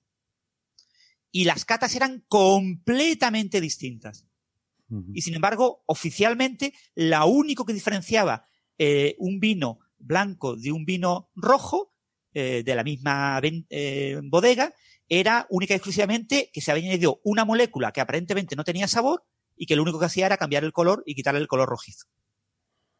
Entonces, los catadores, gran parte de la cata es visual, es en función del lugar donde estás, el vino que tú esperas catar. Hay muchos elementos, lo que tú sabes sobre, pues van unos vinos de Rioja. Pues tú ya tienes en tu cabeza el esquema de lo que son los vinos de Rioja, diferentes, cuáles son los más buenos este año, conoces la información de cuáles lo, van a tener más sabor frutal, cuál menos. Entonces te van a catar un vino y tú lo pruebas y dices, ah, pues esto es de la bodega tal, eh, de la cosecha tal, y no sé qué, pero porque estás usando una serie de elementos que si ahora yo te cambio el color o, o no te dejo ver el, el vi- el color del vino, eh, tus catas pueden ser completamente diferentes. ¿no? Eso en, en cata profesional, ¿no? Y eso mismo pasa en el aceite y en todos los productos que se catan eh, a nivel de olores, ¿no? Por eso es tan importante tener medidas objetivas, ¿no? Pero claro, en este tipo de cosas pues es, es imposible. Bueno, pero con después, con- Otra cosa interesante que, que quizás algunos oyentes hayan- eh, tengan el, el caso particular en su entorno. Eh, una cosa muy típica con la demencia senil, con las enfermedades neurodegenerativas, con personas que han tenido un ictus, con personas que se someten a quimioterapia, radioterapia, etcétera, es el cambio eh, radical en la apreciación de ciertos sabores. O sea, personas muy, muy aficionadas al vino tinto, yo qué sé, le dan un poco de quimioterapia eh, y resulta que ya odian el olor y el sabor al vino tinto. ¿no? Y, les resulta desagradable. Y ya no tienen esa capacidad de distinguir entre un vino, antes distinguían entre el vino de Rioja y el de Ribera, y, el de Toro, y el de Utiel, y ahora no. Ahora no son capaces de distinguirlos, todo les huele igual de mal y les huele fatal. Y, y es una cosa que se puede tratar de recuperar un poco, pero muchas veces cuesta mucho, ¿no? Y eso también está asociado a, a la degeneración, a, a la- el propio envejecimiento, ¿no? Y, y- y hay personas a los que le va pasando con la edad, van perdiendo esa capacidad y entonces dejan de, de resultarle agradable eh, ciertos sabores, ¿no? Y no necesariamente es que su nariz ha cambiado, es decir, no es que sus sensores eh, han cambiado, es también eh, todo el sistema interpretativo en, en el neocortes, ¿no? El, todo cómo interpretamos eh, y qué es mm, eh, palabrería, qué, qué mensaje, eh, qué historia nos contamos a nosotros mismos en relación a estos olores que olemos. Nos Mm. cambian esas historias y, y automáticamente pues dejas de, de gustarte ciertas cosas. ¿no? Bueno, eso puede tener que ver con lo que decía Weston al principio, ¿no? De que el, el olfato está, el sentido del olfato está muy íntimamente relacionado con nuestras memorias más antiguas y, y a lo mejor eh, esa, esa conexión tan íntima hace cuando tengas una enfermedad neurodegenerativa. Puede ser, sí. La forma en Claro. la que percibe. de los- tema que afecta a, los- a la memoria, ¿no? A los recuerdos, ¿no? Eso Mm. puede ser Sí, interesante. sí. Bueno. A ver, tenemos un comentario del Sí. público.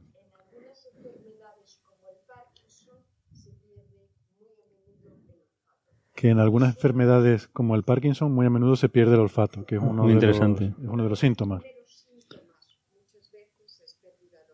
Uno de los primeros síntomas es pérdida de olfato. No, no lo sabía. En el Parkinson, muy interesante, sí, sí. Bueno, Muchas gracias. muy bien, gracias, sí. Pues Sí, Ya. hasta donde me consta, eh, ocurre en, en la mayoría de las enfermedades neurodegenerativas. ¿no?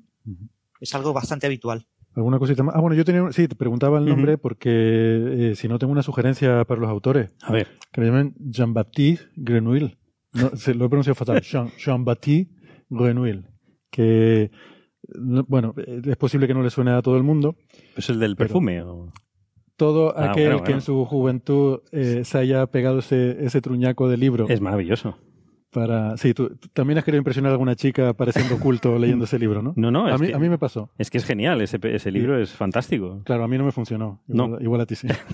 Pues la verdad que no lo he usado, pero me gustó, me gustó. La verdad que... A mí me pareció horrible. ¿Por qué? ¿Por qué? Es, eh, Me saturaba mucho. Bueno, es que quizás eso, es lo que, lo que va es una persona que va buscando olores eh, de forma patológica, ya hasta, hasta decir- llegar a asesinar gente. ¿no? Decir una persona, yo creo que es ampliar el- Sí. la definición de, de persona es una novela. Es decir, pero, pero que, te- que, que indicaba la importancia que para esta persona tenían los olores, ¿no? que se puede llegar a una obsesión y a la búsqueda, pues igual que en cualquier otro campo, de la perfección o del olor absoluto, del recuerdo, o intentar atrapar los recuerdos de la gente. Y entonces usaba técnicas. Bueno, la gente lo habrá leído, esto es un clásico. ¿no? Espero que no mucha, pero sí, alguien, alguien lo habrá leído. Em, no sé, pues eh, voy a tener que discrepar eh, amablemente. Ah, bien, como bien, diría bien. Nacho. Si quieres hacemos una encuesta en Twitter. Bueno. ¿no? Total, estos días, Total. como no nos gusta votar a los españoles. Claro, claro. Para ir calentando. Bueno, em, oye, que parece que no nos ha tocado en una mesa esta vez. Uf, menos mal. Mejor que... Ya, ya pasamos, bajito, no ya pasamos la- el, esfuerzo, ya nos volverá a tocar, no te preocupes. Sí. Bueno, de todas formas tenemos un viaje ese día, o sea que tampoco... Sí, sí, no, a mí en ese caso. Eh, bueno, pasamos de tema. Venga, Mm, yo, además de qué huelen las nubes, también me he preguntado muchas veces a qué huele la materia oscura. Ese puede ser un tema interesante también para una inteligencia artificial, ¿no? Eh, y sobre la materia oscura podríamos hablar un poco, porque eh, no sabemos a qué huele, pero sí parece que a mucha gente le huele que hay un problema ahí con el tema de la materia oscura, porque resulta que hay un problema que es el que se llama el problema de, no sé muy bien cómo traducir esto, de los cusps, como cúspide, quizás, lo, lo he intentado buscar y me Sí, pone cúspide, pero no sé si es una Cúspide, sí, no, muy- no sé exactamente. es como un pico. Es un pico, Es ¿no? un pico, ¿no? Ujú. Lo que se llama el problema, en inglés dicen el problema de core cusps eh, en los eh, halos de materia oscura. Es decir, recordemos que eh, siempre hemos dicho ¿no? que según nuestro entendimiento actual de la cosmología, las galaxias están embebidas en una especie de halo más o menos esférico de materia oscura, donde está prácticamente la, la- bueno, está la mayor parte de la masa. 80-85% de la masa está en ese halo que envuelve a la galaxia.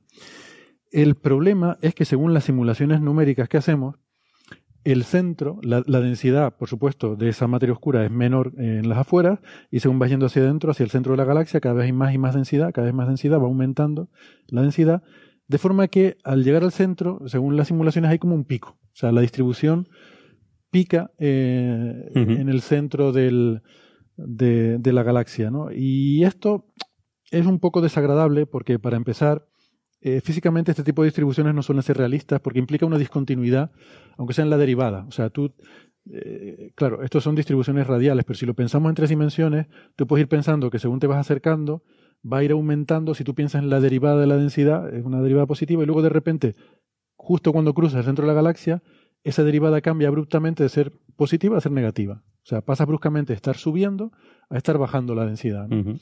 Y eso parece como poco, parece poco realista.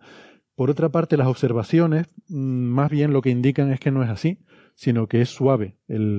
Hay un, core, hay una, la densidad va subiendo, efectivamente, pero luego ya se aplana al llegar cerca del centro y tú cuando cruzas el centro de la galaxia no pasa nada. La densidad sigue siendo más o menos constante a un lado y a otro del centro de- de la galaxia.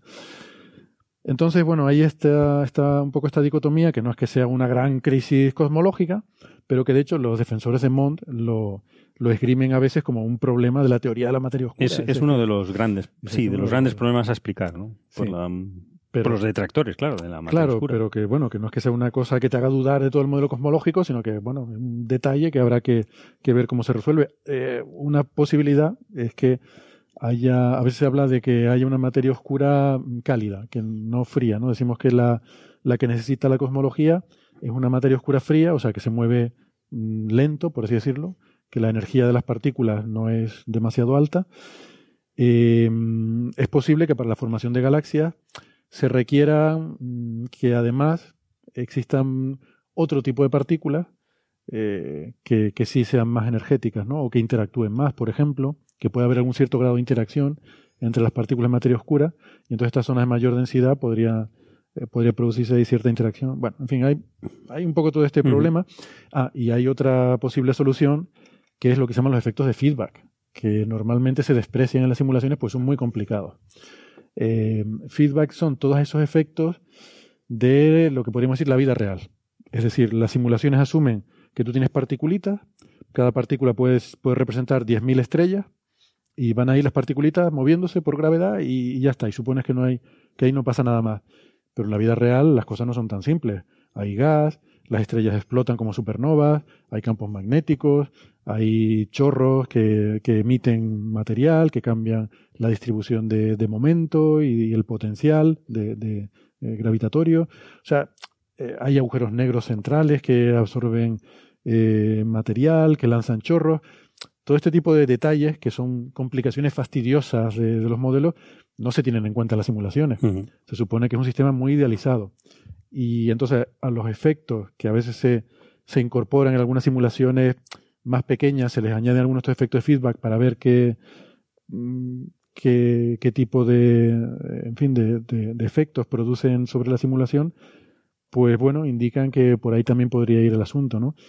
Eh, entonces, bueno, no está muy claro, es ahora mismo una de las cosas en las que se investiga, este problema de, eh, de los cores y picos de, materia oscura.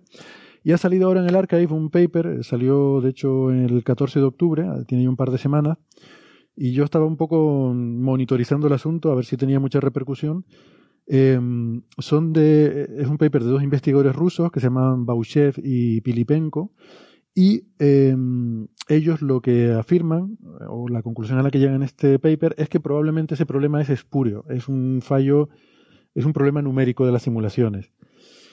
Y bueno, eh, en fin, esto es un tema que podría ser potencialmente importante, sin embargo, no he visto que haya habido una gran respuesta en la comunidad de volverse loco y decir, oh, claro, ¿cómo no nos hemos dado cuenta de esto, no? Entonces, bueno, no sé, estaremos un poco atentos a ver si hay papers con respuestas, Ujú. que sí sí o que sí no. Pero bueno, aquí plantean una serie de simulaciones y, y dicen una serie de cosas que parecen bastante, eh, bastante razonables. De hecho, algunos de estos problemas de los que ellos hablan aquí, eh, pues casualmente esto me, me, me resulta un poco familiar porque cuando estuve haciendo esas simulaciones de galaxias y tal para. El paper, cuando eh, aquella discusión ¿no? con el tema de la cosmología de masas negativas y tal, hice simulaciones parecidas a, las que describe aquí, eh, también usando modelos de Hernquist para inicializar las galaxias. Y hombre, sí que se ven algunos de, los efectos que, que ellos describen en, en este paper, ¿no? O sea que mm, me resultó un poco interesante por eso, porque mm, eh, me resultaban familiares algunas de las cosas de las que hablaba, pero mm, no sé si tanto como para llegar a decir que el problema de los picos de materia oscura es un, es un efecto numérico. Eh, no sé si han tenido ocasión de leerlo y tienen opinión. Eh, Sí, bueno, yo lo he estado leyendo y a mí me parece razonable el cómo está escrito, etcétera. Lo que pasa que tiene razón en que quizás entre los expertos hay que ver la, la opinión de expertos, ¿no? El, el primer autor, eh, Baushev, ya ha publicado como tres o cuatro artículos sobre este tema desde 2017 Ah, yo no lo había visto. y Vale. en JCAP, JCAP tiene un par de ellos, uno en 2017, otro en 2018. Y bueno, eh, en va, poco a poco va mejorando sus simulaciones, va probando con otro software, que es lo que hace en este último artículo. Eh, Mm. bueno, A- Aquí eh, usa dos códigos diferentes, ¿no? Que además Sí. son bastante estándar, eh, códigos muy, Sí. muy usados. Mm. Él echa la culpa al, al- al algoritmo, uno de los algoritmos clásicos de la historia de la informática en el siglo XX, que es el algoritmo de multicuerpo, basado en una estructura jerárquica, ¿no? Un quad-tree, ¿no? Un, un, eh, un octree. Eh, dividir el espacio como si fuera un cubo, dividir el cubo en ocho, eh, tienes eh, uno, dos, tres, cuatro eh, y otros cuatro abajo, ¿no? Divides cada cada el cubo en cuatro cuadrados y tienes ocho cubos, ¿no? Hmm. Y ahora eh, cada cubo lo puedes dividir en otros ocho cubos, etcétera, ¿no? Entonces tienes una, una- en lugar de tener una división uniforme de todos los cubos, a una cierta escala, donde hay más partículas, eh, divides más los cubos. Hmm. Y los cubos donde hay menos partículas, lo divides menos. Y entonces los, puede haber cubos grandes con pocas partículas y cubos muy pequeños con un número similar de partículas. Y ahora, una vez que tienes esa estructura jerárquica, ahora eh, calculas las interacciones, pueden ser gravitacionales, eh, básicamente gravitaciones 2 a 2, o sea, un cuerpo contra otro, eh, eh, por cubos. Entonces, eh, para una partícula concreta, miras cómo le afectan los diferentes cubos que tiene alrededor. Pueden ser cubos más pequeños o cubos más grandes, ¿no? Pero son todos cubos que tienen una misma cantidad de partículas. Esto, Entonces, lo que plantea- si, quieres por aclarar por qué se hace esto que parece así tan, tan complicado, esto que dice Francis, es porque eh, también se puede hacer a lo bruto. Quiero decir, tú tienes una simulación con muchísimas partículas de estas, que donde cada partícula representa un cierto número de estrellas, y tú puedes calcular a pelo eh, sobre cada partícula la fuerza gravitatoria que ejercen todas las demás. Eh, y eso es una forma de hacerlo. Y de hecho lo, lo usan también aquí con el otro código, lo hacen así también a pelo. Pero eso es mucho más costoso. Entonces estás limitado en cuánto de grande puedes hacer tu simulación. Porque ya si empiezas a poner demasiadas partículas, como tienes que tener en cuenta la fuerza de cada una sobre todas las demás, pues eso te escala con el cuadrado del número de partículas. O sea que si tú duplicas el número de partículas, se te multiplica por 4 el tiempo de cómputo. Si multiplicas por 10 el número de partículas, se te multiplica por 100 el tiempo de cómputo, ¿no?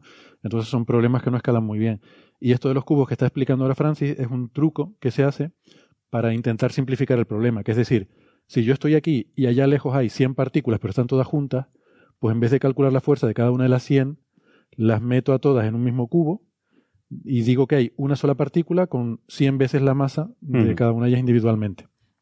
Entonces, en vez de calcular la de cada una de ellas, eh, pues miro y tal. Eso lo puedo hacer si están suficientemente lejos y suficientemente cerca unas de otras como para aproximarlas por una sola partícula. Y eso es lo que se hace en estos algoritmos jerárquicos, que tienes que ir pues haciendo esas divisiones, se, se dividen en cubitos y vas poniendo más cubitos eh, según necesitas para poder tener un buen muestreo de esas partículas que hay, ¿no? Esa es un poco la razón de tener que hacer esa, ese, no sé, ese cambalache un poco complicado de cubos. Sí, la cuestión, claro, en principio, mm, el, el problema de evaluar eh, cuál es el error inducido por hacer eso, en lugar de, eh, de usar eh, directamente la simulación a lo bruto, ¿no? Por fuerza bruta, ¿no? Con la complejidad n cuadrática en lugar de n por logaritmo de n, que parece que no es mucha diferencia, pero si n vale eh, 10.000, el logaritmo base eh, 10 de 10.000 es eh, 10 a la 4 es 4 con lo que tienes un coste de 4.000 en lugar de 10.000. O sea que eh, no pertenece a eh, 100 al cuadrado, ¿no? Eh, 100 al cuadrado sería 10.000, con lo que tendrías un coste de 400 eh, en lugar de 10.000. O sea que Mm. ganas una ventaja importante trabajando con un coste n por logaritmo de n en lugar de con coste n cuadrado. El problema es eh, si eso tiene repercusiones. Y claro, para chequear que no tiene repercusiones, eh, en modelos partícula a partícula con eh, campo interacción gravitacional, eh, se sabe que no tiene repercusiones. El problema es que en estas simulaciones de formación galáctica, tú no usas un modelo partícula a partícula. Quizás tú sí lo usaste en tus simulaciones de, de la materia de masa negativa, Mm. pero en general en este tipo de simulaciones, que son simulaciones de un gran trozo del universo, se utiliza la aproximación de Smooth Particle Hydrodynamics, la SPH. Es decir, lo que tú comentaste antes. Cada partícula no es una estrella. Cada partícula es una agrupación local de estrellas. Y tú montas la galaxia no a base de estrellas de diferentes tipos, sino a base de agrupaciones de estrellas. Eso así genera eh, eh, dificultades porque eh, hasta donde yo sé, yo tampoco soy experto, no hay demostraciones de que este tipo de técnica jerárquica matemáticamente dé el mismo resultado para esas agrupaciones. Y esas agrupaciones tienen unas propiedades eh, eh, adicionales, no solo la masa, tienen también propiedades en la manera en cómo interaccionan. Porque ten en cuenta que si tú tienes un grupito de, mm, pongamos, 100 estrellas, más o menos localizadas en un pequeño volumen del espacio-tiempo, y tienes otro grupito de 100 estrellas, tú no puedes asumir eh, que, eh, perdón, he dicho 100 estrellas, 100 acúmulos de mm, materia oscura y 100 acúmulos de materia oscura, tú no puedes asumir que la interacción entre esos dos, esos dos volúmenes con 100 cosas dentro eh, sea idéntica en el caso de materia oscura y en el caso de materia bariónica. En el caso de materia bariónica eh, hay una cierta interacción entre estrellas. Pero en el caso de la materia oscura, a priori tú debes de suponer que la interacción es completamente cero, no existe. Mm. No tenemos evidencia de que interaccionen entre sí las partículas de materia oscura. Creo que en las simulaciones grandes eh, prácticamente se desprecia esa interacción. solamente en las simulaciones detalladas, donde hace simulaciones detalladas de una galaxia, o, un volumen relativamente pequeño, es donde ya se tienen en cuenta y además se mete también fluido, se, tiene en cuenta el gas como un fluido. Eh, hay algunos casos en el que, en el que se hace también una, una aproximación por fluido, o sea, se divide en, una, en un grid el, eh, tu espacio y entonces vas pasando las partículas, las pasas a, esa, ese grid de, espacio y trabajas con la densidad. Y entonces trabajas con ecuaciones hidrodinámicas. Em, pero creo que eso se hace en las simulaciones detalladas de una galaxia. En las simulaciones grandes cosmológicas, donde tienes, estudias mergers y ves cómo se hace la, evolución cosmológica, eh, creo que son directamente a pelo, ¿no? De hecho, tienen que poner el suavizado, eh, es, em, o sea, el potencial, no pones el potencial newtoniano real, que es dividido por el cuadrado de la distancia, sino que divides por el cuadrado de la distancia más un cierto parámetro que hace que, que es una distancia característica pequeñita, que es lo que llamas la distancia de suavizado, que dices, bueno, si están más cerca que esta distancia, entonces dejo de aplicarle fuerza, porque si no, puedo tener el problema, claro, ahí ya hay una interacción y, prefieres que no, no, tener en cuenta nada de esa interacción y que simplemente pasen, a que mm, tienes problemas numéricos porque no tienes suficiente precisión para resolver bien el, digamos, la, fuerza se vuelve muy importante al ser las distancias tan pequeñas y entonces necesitarías un paso temporal muy pequeñito en tu simulación, o sea, necesitarías que cada fotograma de la simulación sean pasos muy pequeñitos de tiempo para poder resolver bien esa, ese movimiento porque si no se te desestabiliza y se te acaban yendo disparadas las partículas, ¿no? Entonces, bueno, esa es otra, otra aproximación que hay. Eh, de hecho, esa es la que básicamente se usa en los códigos que ha utilizado este señor, ¿no? Eh, Bauchek y Filipenko han usado el código Gadget 2, ¿no? Eh, el, más reciente, que es Gadget 3, eh, o Gadget 3 en inglés, como quieras decir, es un código que incluye materia bariónica, pero Gadget 2 solo incluye materia oscura y hace lo que tú acabas de decir ahora mismo, es decir, aproxima la interacción newtoniana entre esos volúmenes típicos de una serie de, de estrellas por una inversa con la distancia al cuadrado, mm, pero la distancia tiene una corrección mínima. Hmm. Hay una distancia mínima para que no se acerquen lo suficiente. Y ese también es uno de los problemas que comenta en este artículo, que quizás eso produce eh, fenómenos espurios debido al numérico. ¿Mm? Hmm. Eso es un tema que ya te digo, si tú eso no lo haces, eh, hay em, resultados matemáticos que prueban que el algoritmo de jerarquizar el espacio en volúmenes es bueno. Hmm. Pero si tú haces ese tipo de cosas, esas demostraciones ya no funcionan. Claro lo, que, sí te puedo decir no sabemos realmente qué efecto tienen en la física, pero probablemente la física cambia. ¿eh? Mm. Eh, lo que sí te puedo decir es que si no haces esas cosas, se te desestabiliza la simulación. Eh, porque empiezas a tener estos efectos de cosas que salen disparadas, salvo que pagues el precio de reducir tu paso temporal a límites en los cuales no, no es, imposible que, que corra tu simulación. Y, bueno, incluso en este tipo de simulaciones, eh, eh, con códigos SPH, es muy, muy habitual que se pierdan partículas, es decir, los invariantes energéticos, la energía total, etcétera, eh, se, se violan, ¿no? Hay, hay partículas que desaparecen de tu volumen de integración, porque las interacciones, pues a veces la interacción provoca un movimiento hiperbólico de escape de la región que estás estudiando, y ese tipo de cosas, la, la SPH, la eh, hidrodinámica con partículas suavizadas es súper útil en gráficos por ordenador. ¿eh? En España tenemos una compañía que se llama Next Limit, que tiene un software que se llama Real Flow, que ha trabajado en todas las grandes películas del cine de Hollywood en la que habéis visto agua. Por ejemplo, en Lo Imposible. Todo el tsunami que entra esa, ese, tsunami que entra en, en, en, el poblado este, las, las chozas que están, bueno, el complejo hotelero que está cerca de la costa, eso lo hizo Real Flow y han hecho muchas cosas, ¿no? Una empresa que recibió de hecho un Oscar, ¿no? A los efectos especiales por eso, ya hace unos años, ¿no? Puede ser unos 10 años. Y, y utilizan este tipo de técnica. Los que hemos trabajado, yo ya no trabajo mucho en eso, pero en mi grupo sí hay gente trabajando en eso, en eh, física computacional de fluidos, odiamos SPH. SPH queda muy bonito, pero para verlo.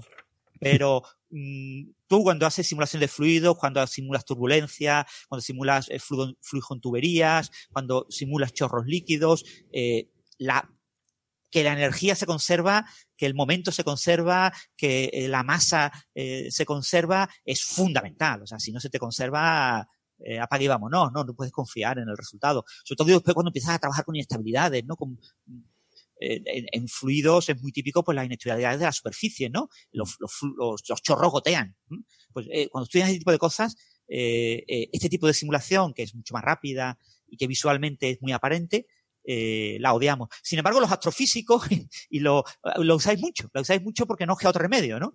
Mm. Trabajáis con, con objetos muy complicados y eso podría llevar a este tipo de errores. Lo que pasa es que ya te digo, en la comunidad, que yo sepa, eh, los artículos de Bauchef están siendo muy, muy poco citados y, y, la gente está haciendo, dándole la espalda. Yo no sé por qué. Sí, eso iba a decir. Eh, la gran diferencia con las simulaciones esas de fluidos de las que tú hablas es que no, eh, no tienes que tener en cuenta su autogravitación. Quiero decir, tú no tienes que tener en cuenta la gravitación de cada gota sobre cada otra uh -huh. gota del fluido. Eh, y, y, aquí sí, y a veces son condiciones de contorno abiertas. Por ejemplo, yo he trabajado también con simulaciones de, de la atmósfera solar y claro, tú tienes una caja que mide un cierto tamaño, es un cubo, pero es una pequeña parte de la atmósfera solar y el material entra por abajo y sale por arriba y todo ese tipo de cosas, ¿no? Y es, complicado. Y a veces se te producen inestabilidades. Tienes que limitar artificialmente la propagación de ondas eh, porque mmm, pueden amplificarse como tu paso temporal es finito. Eh, entonces, ondas que no estén bien resueltas por tu paso temporal van a provocar inestabilidades que, van a acabar entonces hay que meter una difusividad artificial para disipar esas ondas, eh, que además el, problema en el caso del Sol y de las estrellas, las condiciones son tales que la difusividad real es muchos órdenes de magnitud más baja de lo que tú puedes simular. Entonces tienes que meter ahí una especie de viscosidad artificial para disipar cosas que al final hace que no esté simulando exactamente lo que quieres simular, ¿no? Y bueno, sí, eso nos pasa también en fluidos. En, en, lo que pasa es que en, en fluidos pues tenemos el, las ecuaciones al no tener magneto-hidrodinámica, al tener solo hidrodinámica, pues hay menos variables y es más fácil lidiar con eso, ¿no? Hay, hay más experiencia, ¿no? Los que no os queda otro remedio que trabajar con magnetodinámica, tenéis el problema de que estáis añadiendo muchas más variables y, y, aparecen otras fuentes de inestabilidades y controlar bien todo ese tipo de factores es mucho más difícil. Sí, sobre todo porque las ondas magnéticas, las ondas de Alfvén tienen velocidades de propagación mucho más rápidas eh, y eso es lo que te limita el paso temporal. Entonces tienes que artificialmente imponer límites a eso y claro, estás alterando el sistema que estás simulando. ¿no? Entonces luego tienes que pensar un poco, interpretar qué resultados se han visto afectados por tus eh, aproximaciones, cuáles no. Pero bueno, volviendo al paper este de los rusos, a mí sí que me parece interesante, si esto realmente es un problema de la cosmología, si vamos a decir que esto uh -huh. es un problema de la materia oscura, desde luego es importante asegurarse bien, o sea, yo no sé si lo que dicen estos señores es cierto o no, pero es algo que hay que... No sé, lo que sí da la impresión es que, bueno, no es el primer paper que, que hacen, eh, esto da la impresión que han, eh, lo llevan diciendo desde hace varios años, uh lo que pasa es que le han ido poniendo pegas, a, a, sus conclusiones. Entonces ellos han tenido que modificar eh, la, las simulaciones de acuerdo con esas pegas. Eh, cada vez van refinando más, llegan a la misma conclusión, mm. lo cual está, es sigue siendo interesante. Pero quizá falta una vuelta más, es decir, a ver la gente especialista en este tema, a ver, a ver qué, qué pegas le ponen y si son capaces de, de sí, por eso tengo curiosidad en ver sí, sí, qué, sí, cómo responde la gente, ¿no? Eh, pero mmm, sí que me parece un problema suficientemente interesante como para decir, bueno, hay que asegurarse bien de que no es un problema numérico, efectivamente, porque los problemas numéricos surgen continuamente y, y, podemos estar interpretando mal algo que al final puede ser simplemente un error de, uh -huh. del cálculo, ¿no? Que, que, es habitual, o sea, las simulaciones no son perfectas y hay cosas que no es que estén mal, sino que lo que tú estás simulando no es exactamente la realidad. Y, por ejemplo, sí me parece interesante lo que dicen de que antes de ponerse a comparar simulaciones entre sí o a comparar el estado estacionario de una simulación y tomar eso como que ya se ha relajado todos los efectos eh, numéricos posibles, comparar con soluciones analíticas. Em, eh, aunque no sé si estoy de acuerdo con cosas como que dicen que tú pones un modelo de Hernquist y eso ya es un modelo que debe estar en equilibrio en la simulación, yo creo que eso no tiene por qué ser así. Eh, pero bueno, que de alguna forma habría que intentar buscar soluciones analíticas sencillas y comparar los resultados de las simulaciones con el, el, lo que esas simulaciones, lo que esas mmm, las soluciones analíticas en las que ahí sabes que, que, tienes bien controlado lo que está pasando, ¿no? Eh, así que bueno, será un tema interesante. Lo que sí es cierto es que el, el, este tipo de códigos lo está usando mucha gente. En, en, España tenemos grupos que trabajan en este tipo de simulaciones. Europa es un líder eh, con las simulaciones Millennium, por ejemplo, eh, en este tipo de simulaciones. Yo creo que que si la, los grandes expertos se lo toman en serio, podrían eh, verificar realmente si esto parece verdad o no, porque si es verdad, para la materia oscura, una de las gran críticas a nivel galáctico siempre ha sido eso, ¿no? El, el modelo NFW, ¿no? El Navarro Frank White, ¿no? Eh, es el que predice, eh, tiene los cúspides, ¿no? Y si no existen los cúspides, y, y pues realmente nos quitamos un gran problema de la materia oscura, y, y, y además las teorías MOND están hechas para que no tengan cúspide. Claro. Entonces, eh, la- las teorías MOND funcionan muy bien a nivel galáctico, eh, eh, fundamentalmente porque no tienen estas características que, que predicen los modelos eh, eh, de simulación y posiblemente si son problemas de numéricos, pues eh, sería un gran avance para las materias oscuras. Yo creo que habría que dedicar mucho esfuerzo a trabajar en esta línea para clarificar el asunto. Desde el punto de vista numérico, yo trabajo en numérico, ¿eh? yo me dedico a física computacional. A mí lo que comentan estos señores de que podrían ser efectos debidos a, a lo que tú comentas, ondas, ¿no? Dispersión y, y efectos de relajación, es decir, de, de dumping, de, de disipación artificiales, dispersión y disipación artificiales, eh, parece muy razonable. ¿Vale? Es una cosa muy, muy normal que en un código de este tipo ocurra, ¿no? Yo en los códigos SPH tengo poca experiencia, dirigí un proyecto fin de carrera, wow, hace 20 años sobre el tema y, y tengo poca experiencia, pero en el campo mío eh, la gente odia ese tipo de códigos por este tipo de problemas. O sea, que alguien que diga que en un código de este tipo eh, que se usa en astrofísica, campo en el que yo no conozco los detalles eh, y no puedo hablar lo suficiente, están pasando lo el, eh, hay problemas numéricos asociados con los mismos nombres y apellidos con los que los que trabajamos en fluido eh, le poníamos eh, de, de- de adjetivos a este tipo de técnica, me parece como muy normal, ¿no? Lo que me sorprende es que no sea algo voz populi y que todos los expertos lo, lo hayan ya estudiado y lo tengan en cuenta. ¿no? Sí, sí, por eso te digo que a mí también me sorprende porque no es que estas simulaciones sean una cosa reciente que se acaben de inventar y que la hagan cuatro personas. O sea, esto lo hace mucha gente, hay muchos grupos y grupos muy grandes trabajando en grandes códigos para estas simulaciones, ¿no? Así que, bueno, por eso yo estoy de acuerdo contigo también, Francis. Eh, parece un poco, bueno, vamos a irle siguiendo la pista y a ver si vemos por ahí cómo reaccionan eh, la gente que hace estas simulaciones. Bien, ¿algún comentario más? Bueno, pues si quieren, por, por concluir hoy el episodio, eh, podemos eh, contar algunas batallitas entonces, porque mm, les dijimos, creo que fue hace tres semanas, tres semanas fue, o cuatro, tres semanas creo, que había eh, salido en el archive eh, un preprint de un artículo sobre, eh, sobre tecnomarcadores, sobre la idea esta de exocinturones de Clark que, que publiqué el año pasado y que pues me hizo mucha ilusión porque yo no tengo contacto con esta gente, o sea, contacto, no tengo relación, no trabajo con ellos y como les dije aquella vez, me, me hace ilusión que, a- que gente, a más gente que son expertos en curvas de luz y tránsitos y tal, pues dedicaran su tiempo a, a estudiar este tema y, y ver eh, cómo intentar mejorarlo, ¿no? Eh, porque las simulaciones que yo había hecho eran muy sencillitas, eran exploratorias eh, y del tipo que se puede hacer con un código en Python uno en su casa, ¿no? Eh, y en aquel momento les dije que no podía comentar el artículo, eh, ahora ya sí puedo. La razón por la que no podía comentarlo es porque eh, me enviaron este artículo a la revista para ser de referí, Ujú. de, de árbitro del artículo. Eh, y bueno, pues se supone que hay, hay una confidencialidad que, que respetar en toda esta correspondencia. Eh, ¿Qué pasa? Que como ellos subieron el preprint eh, al archive, la versión que enviaron, Ujú. lo, lo subieron al servidor de preprint y todo el mundo lo puede ver.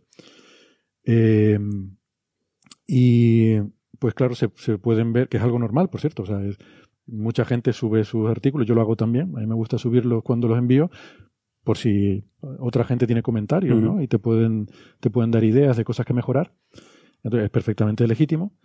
Eh, y como además yo pues no quise mantenerme anónimo como referí, sino en cuanto mandé el primer informe me identifiqué, pues, también es, no pasa nada, se puede hacer. Eh, hay veces que uno, sobre todo cuando tu informe no va a ser Sí, sobre negativo. todo cuando no te lo vas a cargar o, Claro, o vas a decir que no se publique, que es un desastre. ¿no? exacto. Cuando vas a hacer un informe negativo te interesa mantener la confidencialidad Bueno. y que no se sepa quién eres ni a qué colegio van tus hijos. Pero, Nunca se sabe si ellos van a ser árbitros de tus artículos también. exactamente. Sí, ese es el gran problema, ¿no? Que ellos pueden tener en cuenta represalias, ¿no? Depende de- del tipo de crítica que hagas, pero si muchas críticas al final no son entendidas como crítica constructiva por los autores, con lo que dicen. Ah, que tú me has rechazado el artículo. Ya verás. Ya verás, Yo haga de, somos. de referir del tuyo. Ya verás lo que voy a pedirte. Arrieritos somos, sí. Y bueno, y además estas son personas que llevan mucho tiempo trabajando en este campo, no como yo que, que, que soy un novato, ¿no? Que solo, solo, solo he publicado una cosa sobre este tema. Eh, pero bueno, como el informe iba a ser bueno, de Sí. hecho empecé diciendo que me gustaba mucho el artículo y que, que creía que, que debía publicarse, pues no tuve inconveniente en, en- en revelar mi identidad y entonces, pues bueno, tampoco no se viola ningún tipo de confidencialidad con comentarlo ahora aquí, porque ahora ya está aceptado el, artículo en estas tres semanas.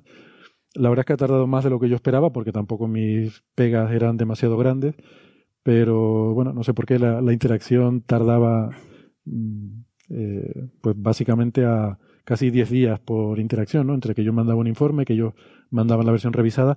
También es verdad que el editor tampoco respondía inmediatamente, sino que no sé si se tomaba su tiempo para, para leer el informe y leer el artículo revisado, lo cual está muy bien porque no suelen hacerlo.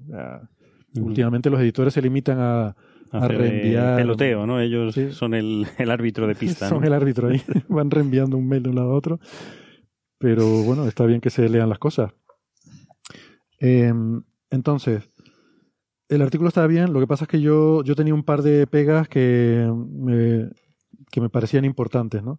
Y si comparan la versión eh, publicada con esta primera versión que se subió al archive, que no han subido todavía la versión final, pero bueno, no sé si la subirán o no, pero se puede ver la, la versión final cuando la saque la revista eh, pues podrán ver un poco por dónde van los tiros, pero eh, ellos hacen eh, una cosa que creo que está muy bien, que es un análisis mucho más realista de las curvas de luz y de la posible detectabilidad de estos marcadores. Eh, les recuerdo, para la gente que no sepa de lo que estamos hablando, que esto es parte de un, lo que se llama ahora búsqueda de tecnomarcadores, que es la idea de que para buscar eh, posibles extraterrestres inteligentes, pues más que estar escuchando señales de radio, que parece que con eso no, no hemos tenido mucho éxito, ahora eh, se abre una nueva ventana porque la tecnología para buscar exoplanetas eh, se está desarrollando tanto que por primera vez podemos empezar a detectar mm, obras de ingeniería a escala planetaria. Entonces, eh, hay gente proponiendo, si hubiera civilizaciones más avanzadas que hubieran hecho cosas muy grandes alrededor de su planeta, pues quizás, es muy difícil y muy improbable, pero quizás alguna de esas cosas se podría ver. Eh, y esto del cinturón de Clark es la idea de intentar ver si una población muy densa de satélites artificiales mm, dejaría una señal medible en el tránsito del planeta. O sea, si el planeta cuando pasa delante de la estrella, además de la sombra del planeta, que es lo que detectamos hoy en día, pues si tuviera muchos satélites a su alrededor, y cuando digo muchos estamos hablando de mil millones de veces más de los que tenemos nosotros, eh, eso podría, podría dejar una huella. Eh, entonces, cuando ellos hacen estas simulaciones de forma mucho más detallada de lo que yo había hecho, concluyen que es más difícil, es incluso más, Más difícil, difícil. de lo que de lo que yo había obtenido. Eh, de hecho, dicen que el numerito, en vez de ser de 10 a la menos 4, la opacidad que tendría que tener ese cinturón, para ser detectable con nuestra tecnología, tendría que ser más bien de 10 a la menos 3. Eh, o sea, que, el, que la opacidad de ese cinturón fuera del 10 veces 0,- Sí, 10 veces más. Diez veces más opaca. Del 0,1%. O sea, más densa o, me- un- Hmm. más, con más objetos o con objetos más. Más objetos, objetos más grandes, o- Claro. sí, una mayor densidad de población. Eh, entonces, hasta ahí está todo perfecto. Lo que pasa es que luego ellos también mezclaban aquí bastantes cosas que son de opinión, ¿no? Con, con especulación. Porque ellos lo que, lo que ellos opinan es que eso es demasiado, mm, que eso no puede ocurrir, que una población tan grande no, no puede, no puede haber. Yo digo que, hombre, demuéstrenlo o digan que eso es una opinión. Sí, claro. Eh, que- entonces, No, no se pueden poner en el, en el, en el rol de un extraterrestre, de una civilización, a ver cómo han hecho los satélites ellos, yo qué sé. claro. O Es que ese es el es problema poco- con todas estas cosas SETI, es que hay mucho, hay muchas cosas que son especulativas. Sí, unes las dos cosas y hay una línea muy, muy fina entre... Yo no soy, no soy contrario a que se especule, pero creo que deben estar separadas decir las dos cosas. lo que es una especulación, claro. Claro. ¿Qué es lo que tú has calculado y sale tanto? ¿Y qué es lo que es tu opinión o tu especulación sobre si es posible o no es posible? Y entonces lo que he intentado en el artículo, no les he hecho quitar nada, pero sí que quede bien separado lo que es opinión barra especulación de lo que, de lo que no. Por ejemplo, eh, ellos hacen un cálculo en el que dicen que el número de colisiones por segundo, haciendo una cuenta de servilleta de orden de magnitud, eh, con una formulita muy básica, dice, bueno, si un cinturón tan poblado se producirían no sé cuántos miles de colisiones por segundo, ¿no? Eh, y yo le respondí diciendo, bueno, eh, acabo de aplicar esa formulita a la autopista por la que yo vengo todos los días a trabajar y me sale que habría 200 colisiones por segundo en esa carretera. Lo cual no ocurre, afortunadamente. Es un desastre de carretera, pero no es tan, no es tan malo el asunto. Y la razón es porque esa fórmula que están empleando asume que las órbitas son aleatorias. O sea, que cada objeto se mueve a una velocidad en una órbita eh, totalmente aleatoria y, eso, de alguna forma, está influenciado por la idea que nosotros tenemos siempre que hablamos de basura espacial y todas estas mm. cosas. Eso es lo que ocurre en órbita baja. O sea, en la Tierra en órbita baja tenemos satélites que se mueven uno en una dirección, otro en otra dirección, uno en órbita polar, otro no sé qué, diferentes alturas, eh, diferentes velocidades. Pero aquí estamos hablando de la órbita geoestacionaria, que es una órbita mucho más ordenada. O sea, los satélites se mueven todos en la misma dirección, a la misma velocidad, y las velocidades relativas entre ellos son pequeñas porque, por definición, la órbita geoestacionaria tienes que estarte moviendo a tal velocidad, si no, no es geoestacionario. ¿no? Entonces, claro, es lo que yo les decía, digo, esto no ocurre en la, en la autopista porque los coches no se mueven arbitrariamente, aleatoriamente, sino que van en unos carriles y llevan un orden. Entonces el orden lo que hace es disminuir la probabilidad de colisión, de forma que en vez de mil por segundo, pues ocurre, no sé, un choque cada dos semanas o algo así. Em, entonces, digo, bueno, me parece bien que pongan el calculito, pero tienen que especificar que esto es para un escenario pesimista en el cual las órbitas son aleatorias, que eso no lo hacemos ni siquiera nosotros. No, en la Tierra ya no. De hecho, los satélites ahora van a empezar a interaccionar entre ellos. O sea, con Starlink y todas estas constelaciones. Y eso es órbita baja. Es órbita baja. Starlink es órbita baja. Claro, claro. Y aún así tienen que interactuar y tal. En órbita geoestacionaria están ordenados. O sea, van todos eh, moviéndose, digamos, acompasadamente, ¿no? Entonces es de esperar que si tú tuvieras mm, una población muy grande de objetos, que ni siquiera tienen por qué ser satélites, pues tendrían que tener un cierto orden.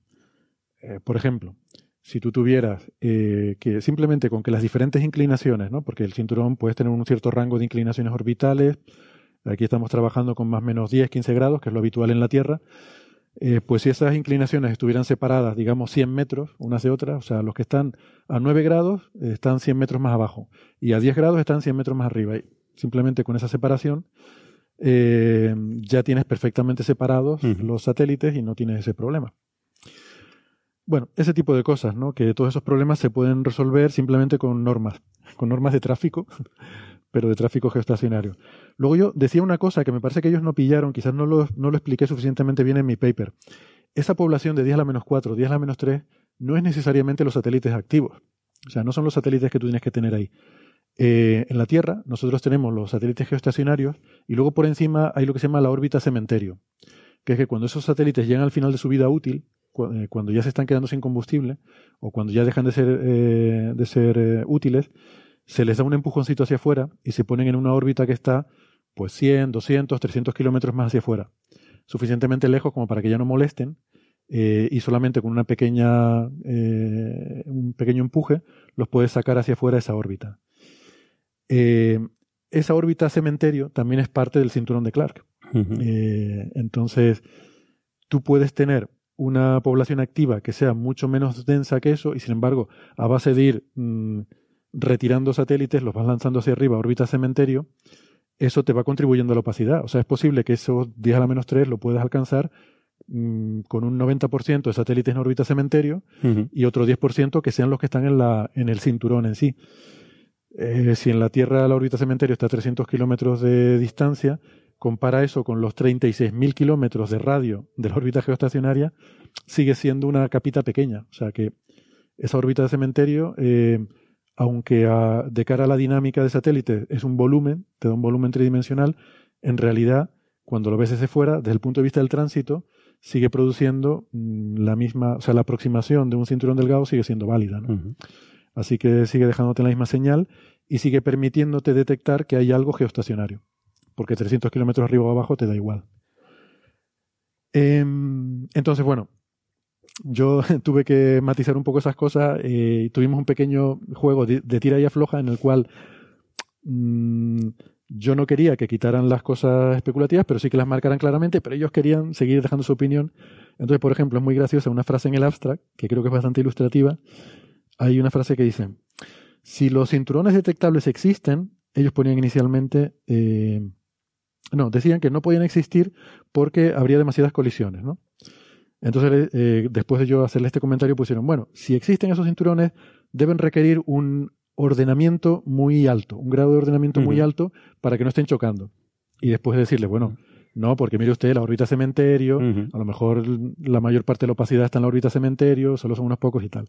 Y al final, la frase que quedó fue, es que un poco, si existen cinturones detectables, requerirían algún grado, entre, entre paréntesis, posiblemente alto, de ordenamiento para evitar colisiones. Bueno, pues posiblemente alto es su opinión, Sí. eh, Pero es lógico porque eso que, no está calculado. que una civilización que, que sea capaz de ponerse cantidad de satélites que los ordene.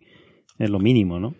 Sí. Digo, o sea, es que ya está, no sé, están Yo, yo voy a insistir, un poco ni, finos, ¿no? ni siquiera es necesario. O sea, eh, eh, Sí, con la órbita lo del podemos cementerio, pensar, sí. pero ni siquiera es necesario. O sea, podrías tener un porrón de satélites en la órbita cementerio y, y unos poquitos y como- desordenados. y des- desordenados porque claro, ahí puedes tener un volumen de cientos de kilómetros Claro, claro. De, de radio. O sea, Mm. ahí podrían estar como les dé la gana y podrían estar chocando si quieren. Si es que me da igual. Mm. Porque al chocar van a producir fragmentos. Eh, no cambia no cambia la opacidad. Quiero decir, tener un satélite entero o despeda- desmigajado en fragmentos no te cambia la opacidad. Quizás si acaso la aumenta. Porque Sí. pasas a exponer partes internas que antes no se verían y que ahora son fragmentos que sí serían visibles, ¿no? O sea que más Sí, bien la fragmentación aumenta el... Pero eso te da igual. Eh, Hmm. Lo importante es que tú sigues teniendo tu cinturón de satélites activos, que son los que estás usando en ese momento, y no... En fin, que, que decir que requiere un orden posiblemente alto, bueno, es una especulación, que lo puedes poner, pero, pero vale. Y, y luego, por ejemplo, hay, hay otra frase que me pareció también pintoresca, eh, la tengo aquí subrayada, en la que dicen que, eh, bueno, cuando discuten esta parte, ¿no? esta posibilidad de que efectivamente pueda haber órbita cementerio más arriba y tal, dice, bueno, eh, en cualquier caso, la vida de, este, de estos escombros probablemente sería limitada debido a efectos dinámicos y colisiones. Ese probablemente, es decir, no lo he calculado. De hecho, no está calculado en la literatura. Es una cosa que me estoy planteando como el siguiente paper a lo mejor. Pero a ellos les parece que probablemente tendría un tiempo de vida limitado. Eh, en fin, sin, sin dar ninguna referencia, ni ningún cálculo, ni apoyarlo en nada. Pero bueno, se lo he dejado porque, tal como está explicado, está claro que es una opinión. Dice, y por tanto no serían detectables en escalas de tiempo astrofísicas, eh, sino, eh, pone aquí entre paréntesis, serían escalas del orden de decenas de miles de años. De nuevo, no hay ninguna justificación para este número. Habría que hacer un cálculo dinámico eh, de cuánto es la estabilidad orbital.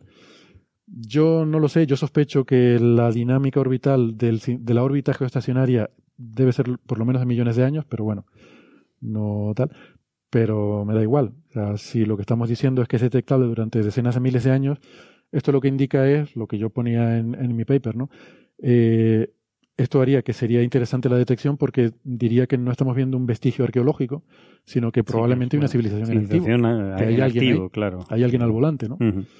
Y eso también es interesante, ¿no? O sea, hay, eh, hay dos tipos, en, este sentido, de, hay dos tipos de tecnomarcadores, los que tienen vida corta y vida larga. Los que viven en escalas de tiempo astrofísicas y los que viven en escalas de tiempo humanas. Eh, no son preferibles unos u otros, son interesantes los dos.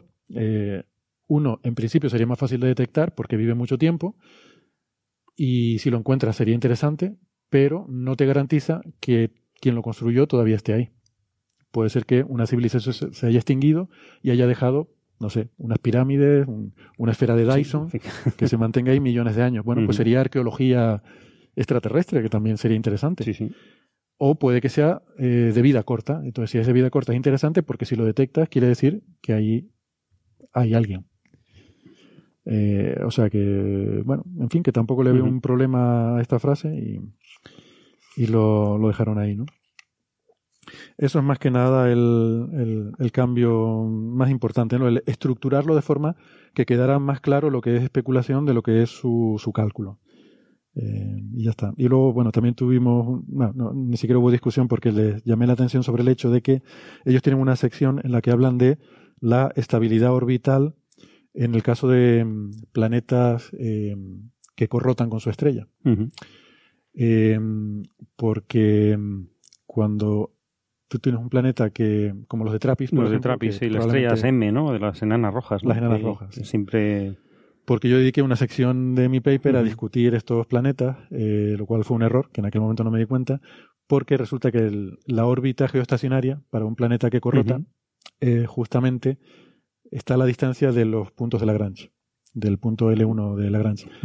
Eso quiere decir que esas órbitas no son estables, porque en ese punto la gravedad de la estrella es tan importante como la gravedad del planeta. planeta. En cualquier movimiento Claro. que se aleje de ese punto te, te lleva hacia uno de los dos objetos, lo Exactamente. cual no es óptimo, claro. No es óptimo y no A menos que estés en el punto. Sí, no, O sea, te- no es un cinturón, es un no punto. es un cinturón, es un punto. Es O sea, el- el- ese punto es semiestable, el resto del cinturón es Claro, inestable, se te claro, va a claro, dispersar. claro. Entonces, bueno, ellos tienen una sección en la que demuestran eso. Lo que pasa es que yo eso ya lo había dicho antes. Porque yo, efectivamente, cuando publiqué el artículo no me di cuenta. Pero, pero luego, luego sí me di cuenta, lo quería haber corregido en algún paper posterior, pero no me ha dado tiempo de escribir un paper. Pero por suerte sí lo conté en el Congreso de Houston, Ah, vale. al que fui, donde además está la grabación y además estaba uno de los autores, Corpela, Ah. estaba en ese Ah, congreso. vale, pero ¿lo conociste a estos autores? No? Bueno, conocía a Corpela. Ah, vale, vale. Sí, que ya, o sea, lo conocía de referencias porque es un tío muy famoso en este campo Ujú. y ahí en el congreso lo conocí, estuvimos charlando y tal. Entonces yo en mi charla ahí sí que conté esto. Ah, y dije, no, estas órbitas son inestables, no me di cuenta cuando tal, pero y ahí hablé otra serie de cosas sobre, sobre este tipo de cuestiones. Y, pero se ve que no se dio cuenta, esto, a ver, no pasa nada, a veces tú vas a una charla y no, la suerte es que está la grabación, entonces les pude decir, no, miren, la- miren mi charla donde estaba Corpela en el minuto tal, y eh, entonces pues dijeron que sí, y añadieron en esa sección, dijeron, bueno, como ya hizo notar Socas Navarro en esa referencia, estas órbitas no son estables y tal, y entonces ellos lo demuestran aquí, que está bien porque no estaba demostrado. No es nada difícil, es una cosa muy sencilla. Y, pero bueno, eh, estaba ahí, pero me interesaba que, que quedara constancia que yo lo había dicho porque cuando cometes un error y tú te autocorriges, mm, bueno, está bien, queda que rectificar es de sabios, pero cuando te corrige otro, queda un poco peor, ¿no? Eh, queda como que, en fin, quedas tú un poco mal. Entonces, bueno, me interesaba que, que dejaran constancia de que ya lo había dicho, no, Sí, no sí. por prioridad, porque esto realmente no es ningún descubrimiento tal, es, es- es trivial de calcularlo, pero mm, queda mejor que digas tú, mm, me equivoqué en tal cosa, eh, y, y que lo, en fin, que lo corrijas tú mismo, que no que venga otro y diga, esto lo tienes mal. Así que, bueno. Por cierto, Héctor, eh, ¿crees que ellos empezaron a trabajar en este tema a raíz de tu charla? En este tema, mm, bueno, probablemente antes, porque, eh, porque de hecho, eh, Ellos tienen un artículo anterior, ¿no? De Corpela del 2015, ¿no? No sé si... No, El- no, no, no, no lo he bueno, investigado, Corpela, Corpela ha trabajado en este tipo de cosas de tecnomarcadores bastante tiempo, ¿no? Y, y los otros dos autores, las otras dos autoras también.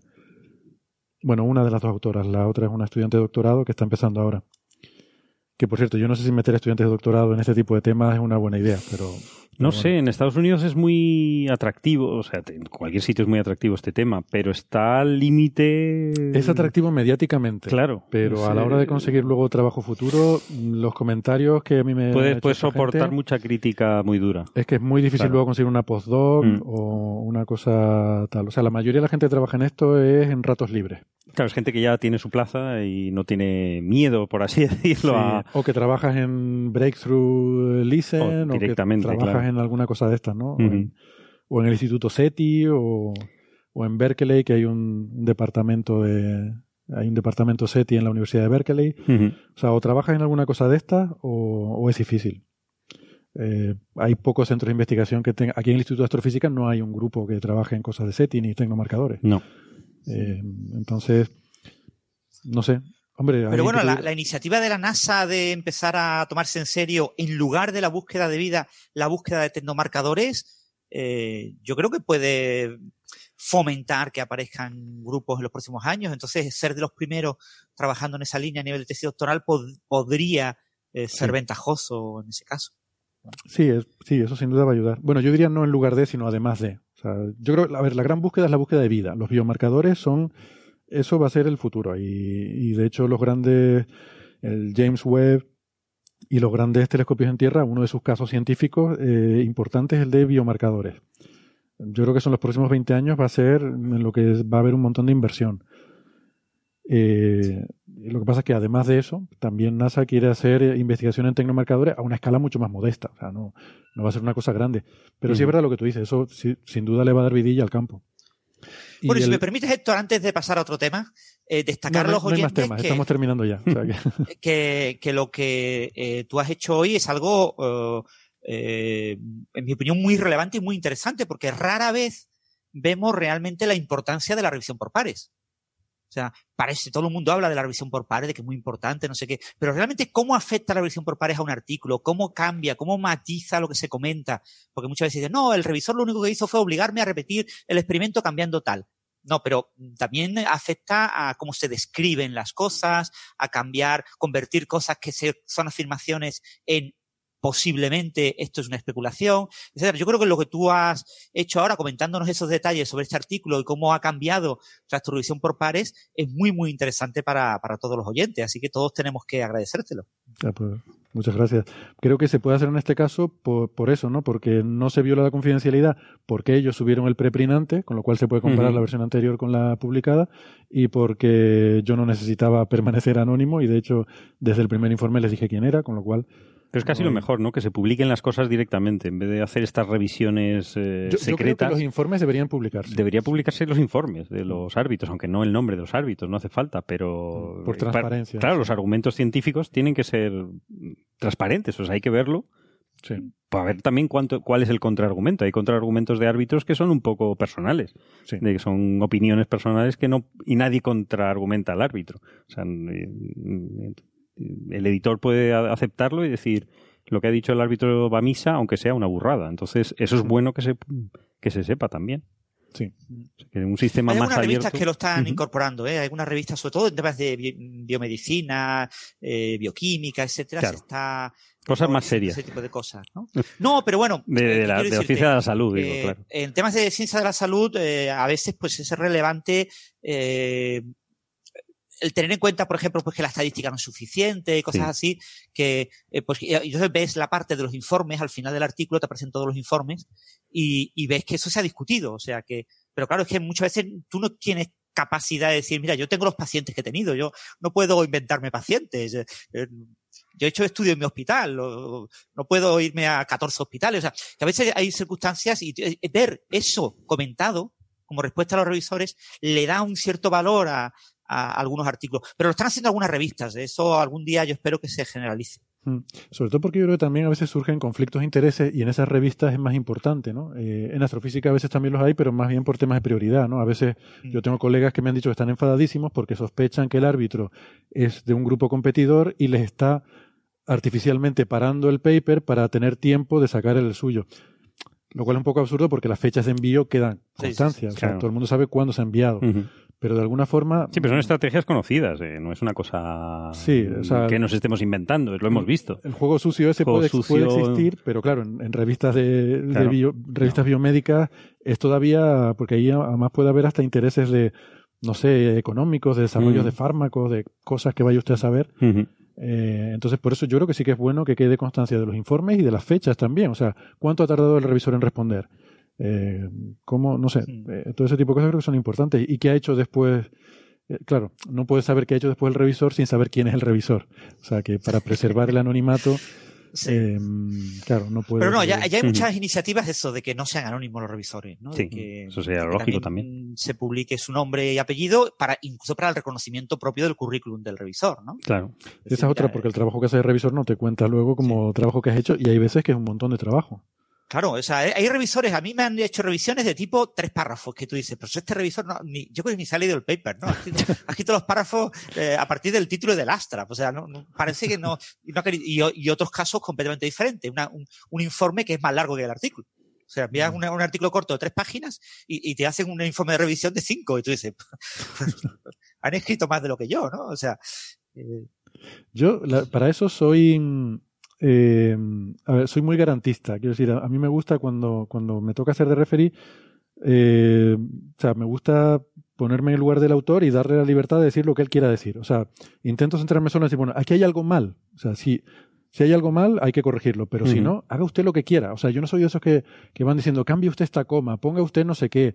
eh, no, es responsabilidad del autor. Más Claro. El autor es responsable de su responsable trabajo. Si dice las cosas mal o hay el, in- el inglés o el lenguaje no es adecuado, es su problema. Eso yo entiendo Es que el problema del editor claro. con el... Eso es otra cosa, ¿no?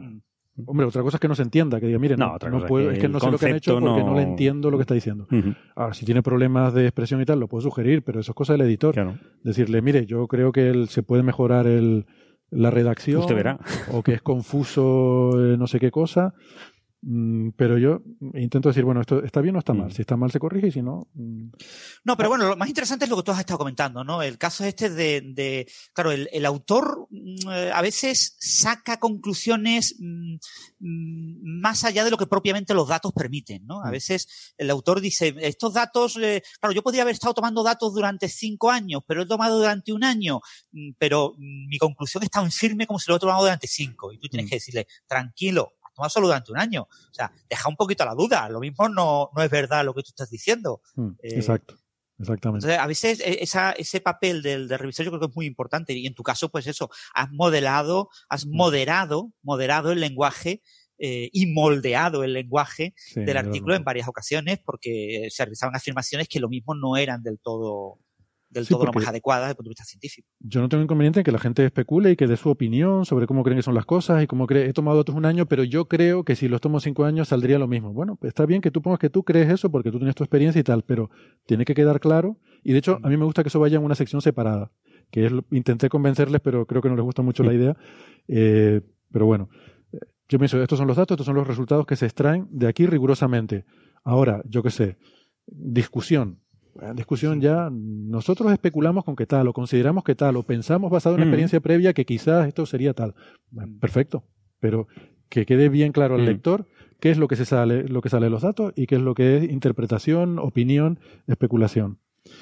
Porque además, y eso, recordar a los oyentes que discusión en español parece que es una especie de conflicto, Ujú. Mm. pero que en inglés discusión es argumentación. Entonces, la sección de discusión en un artículo no es una pelea contra Sí, los estamos acostumbrados a comunidad para tratar de convencerlo, todo lo contrario, es presentar tus argumentos y tus razonamientos sobre lo que después vas a concluir en la sesión de conclusiones. Exactamente. Es, es más bien al revés, ¿no? Porque de hecho, argument en inglés, la, la palabra argument tiene más un sentido Más un sentido de- conflictivo. ¿no? conflictivo, Sí, me dicen por aquí que, que sí. O sea, para nosotros argumentar es más suave, es más Ujú. benevolente y discutir, es más Discutir, áspero, más, con- más conflictivo. En inglés, discuss es como Es más, es lo contrario, más es al benevolente contrario, y sí. argue, uh, to have an argument es tener Sí, una, lo un que llamamos más. nosotros una discusión. Sí, sí. Qué lío. Qué lío. Los idiomas son un lío. Habría que quitarlos. Nos quedamos con uno y quitamos los demás. El esperanto. Un, un saludo, a, un saludo a Neferchiti. Sí, saludo. Espero que no siga hablando Un después de esto.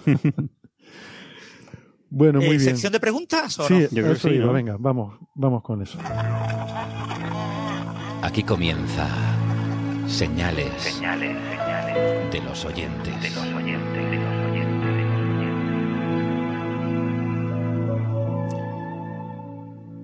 Bueno, tenemos preguntas aquí entre el público asistente de hoy. ¿Hemos tenido algún apunte, algún comentario? ¿Alguien nos comentamos el parque? Sí, hay una pregunta.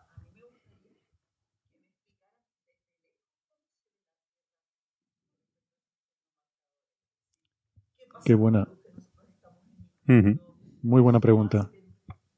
Sí, la pregunta es eh, que querría saber desde, desde lejos cómo se vería la Tierra en cuanto a sus tecnomarcadores. O sea, ¿qué podríamos, qué podrían otras posibles civilizaciones que estuvieran observándonos ver en la Tierra en cuanto a tecnomarcadores? Y eso es una pregunta sobre la que se están escribiendo papers. O sea, hay gente trabajando en Mm. Cómo, eh, o sea, tomar la Tierra como modelo de, de tecnomarcadores, ¿no? Y es complejo, porque a pesar de la idea que podamos tener de que nos estamos cargando el planeta y que lo estamos cambiando y todo y demás, realmente a, a distancias interestelares el universo es tan grande que poder ver algo de la actividad humana es muy complicado.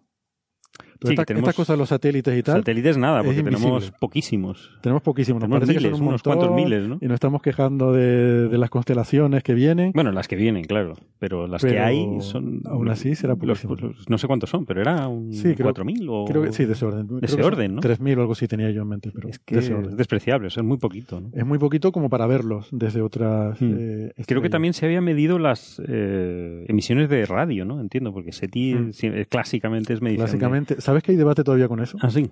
¿Cuánto es el, lo que se llama el radio leakage, ¿no? El- La fuga. la fuga de ondas de radio de la Tierra. Eh, y hay, hay bastante discusión sobre mm, a cuánta distancia serían detectables esa- esas emisiones. Hace un par de años se hizo un, un experimento que es observar la Luna con un radiotelescopio para, para ver las ondas de radio de la Tierra reflejadas en la Luna, eh, recibirlas de nuevo. Y, pero en general la mayoría de la gente piensa que no serían detectables más allá de unas pocas decenas de años luz. Eh, sería el, eh, el fondo sería, salvo una cosa, salvo los radares militares. Eh, o sea, la señal Mm. de radio más potente que sería detectable de otros planetas serían radares militares o alguna señal tipo lo que lo de Arecibo cuando se envió el mensaje y tal. ¿Cuál es la cosa? Que eso está como muy focalizado y entonces alguien que esté en esa dirección sí lo podría recibir, pero sería algo puntual, un momento dado, y si no lo pillaste en ese momento ya no lo, ya no lo ves. ¿no? Eh, esta semana estuvo aquí en el IAC eh, Jim Benford, que es uno de los líderes de la iniciativa Starshot, que es esta idea de mandar una sonda a, a la estrella más cercana. Y mm, la idea para hacer esto es con una vela, eh, sería un detector, bueno, un pedacito de electrónica muy, muy pequeñito, así del tamaño de un sello. De hecho, ya la idea no es mandar uno, sino que en la vela haya muchos de estos, porque si no, eh, tienes un, un punto único de fallo, o sea, te pega ahí un pequeño granito de arena que te golpea ese chip y te lo destruye, ¿no? Entonces la idea es tener muchos repartidos en la vela y esa vela empujarla con un láser.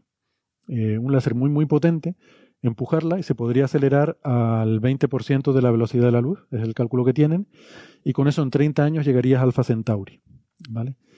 Entonces, dice, decía Jim eh, Benford que eh, si eso se usara habitualmente como sistema de transporte, por ejemplo, que nosotros mandáramos cosas a Marte eh, usando velas solares alimentadas o empujadas por este tipo de rayos, eso sería el tecnomarcador más claro que se podría ver. Se podría ver de un lado a otro de la galaxia. Pero, claro, eh, va focalizado en una En dirección. una dirección, claro. Entonces, el que esté en esa dirección, en esa línea de visión, lo podría ver sin duda. Sería, de repente, mm, verías ahí un brillo en. En- si son en microondas o todavía no está decidido si va a ser en microondas o con un láser, eh, pero en, esa longitud de onda sería una fuente súper brillante que aparecería de repente. Eh, pero bueno, no lo estamos haciendo, o sea que eso no es un tecnomarcador de la Tierra. Otros tecnomarcadores interesantes son la composición atmosférica. Uno de los cambios más potentes que estamos haciendo. Si hubiera extraterrestres eh, con telescopios como los que estamos construyendo nosotros de 30 y 40 metros, podrían observar la atmósfera de la Tierra. Podrían detectar la composición. Podrían ver que hay oxígeno, eh, vapor de agua, eh, CO2, eh, metano, y eso indica claramente que hay vida, sin duda. O sea, es muy fácil saber que en la Tierra hay vida, pero eso sobre todo es gracias a las plantas, no gracias a nosotros. O sea, es mucho más fácil saber que aquí hay plantas que saber que aquí hay seres humanos. Eh, con la contaminación que estamos produciendo, mm, bueno, pues el CO2 es imposible distinguir de fuentes naturales. Y hay bastante discusión sobre si la polución industrial podría ser detectable, pero eso es muy difícil de separar de vulcanismo. Entonces no sabemos si hay personas contaminando la atmósfera o si hay mucha actividad volcánica que está, eh, que está produciendo contaminación de la atmósfera por determinados elementos, ¿no? Entonces no, no está nada claro. Eh, parece que no sería fácil detectar que estamos aquí. Bueno, pero que haya plantas en un planeta ya indica que hay vida, con lo cual Ya indica que hay vida, ya nos claro. vale. O sea, Ya vale, sí, sí, ya es interesante. ya sí, hay que ir al planeta a ver de cerca, vamos. ¿no? Hay que ir a verlo de cerca, sí, sí, así que nada, a ver si vienen. a ver si vienen, bueno, bueno, o no, como decía Hawking. De hecho, o no. Que a, ver, que no a ver a qué vienen, porque los- las civilizaciones que hemos ido a otros continentes no es muy agradable para esos que están allí ya. De hecho, no sé si llegaste a ver la charla de Jim Benford, No. pero él, una parte de la charla, una parte fue sobre Starshot y otra parte sobre el tema que a él le interesa ahora. Acaba de publicar un paper sobre lo que llama lurkers, o sea, posibles artefactos que otras civilizaciones que tuvieran interés por la Tierra pudieran haber dejado Ah, sí. para observar la Tierra. Y llegaba a la conclusión de que el sitio más idóneo sería la Luna, y el segundo serían unos asteroides que se llaman coorbitales, que parece que se mueven alrededor de la Tierra. O sea que mm, desde nuestro punto de vista, o sea, desde nuestro punto de vista están girando alrededor de la Tierra, pero no porque la gravedad de la Tierra los tenga en órbita, sino porque su camino alrededor del Sol Mm. los hace acompañarnos y entonces aparentemente están girando alrededor de la Tierra, ¿no? Y entonces él, eh, sabemos muy poco de esos asteroides, estamos empezando a descubrirlos, no hay, solamente de uno se ha tomado espectros y él quiere hacer una campaña de observación de estos asteroides, primero para entenderlos, pero segundo porque serían un buen sitio para dejar artefactos donde, con los que observar la Tierra. Porque hay una cosa, yo no lo sabía. Eh, resulta que cada decenas de miles de años, una estrella pasa mm, a menos de un año luz del Sol, de nosotros, eh, llegando incluso a, a entrar en la nube de Oort. Eh, la última fue hace 70.000 años, la estrella esta de, ¿cómo se llama? De Schott, que es una estrella que se mueve muy rápido, entonces, bueno, en un momento dado pasó muy cerca de aquí, pero que, mm, eso, pues del orden de cada 100.000 años, una estrella se acerca a del orden de un año luz. Un año luz es una distancia suficientemente corta como para que sea muy tentador mm, mandar una sonda. Con lo cual, en 4.000 millones de años de historia de la vida en la Tierra, mm, no sé cuándo fue la gran oxidación, 3.500 millones de años o algo así, eh, hace de eso. O sea que hace, de hace 3.000 millones de años para acá, eh, la Tierra es un objetivo apetecible porque se ve en su atmósfera que hay vida. Entonces, ¿cuántas estrellas se han acercado en 3.000 millones de años? Pues a una cada 100.000 años, haz la cuenta, pero van a salir eh, unos cuantos miles. Y, a ver, eh, 10.000 años, no, bastante más de miles. Eh, entonces, bueno, no es impensable que, que alguna civilización haya enviado una sonda a estudiar la Tierra.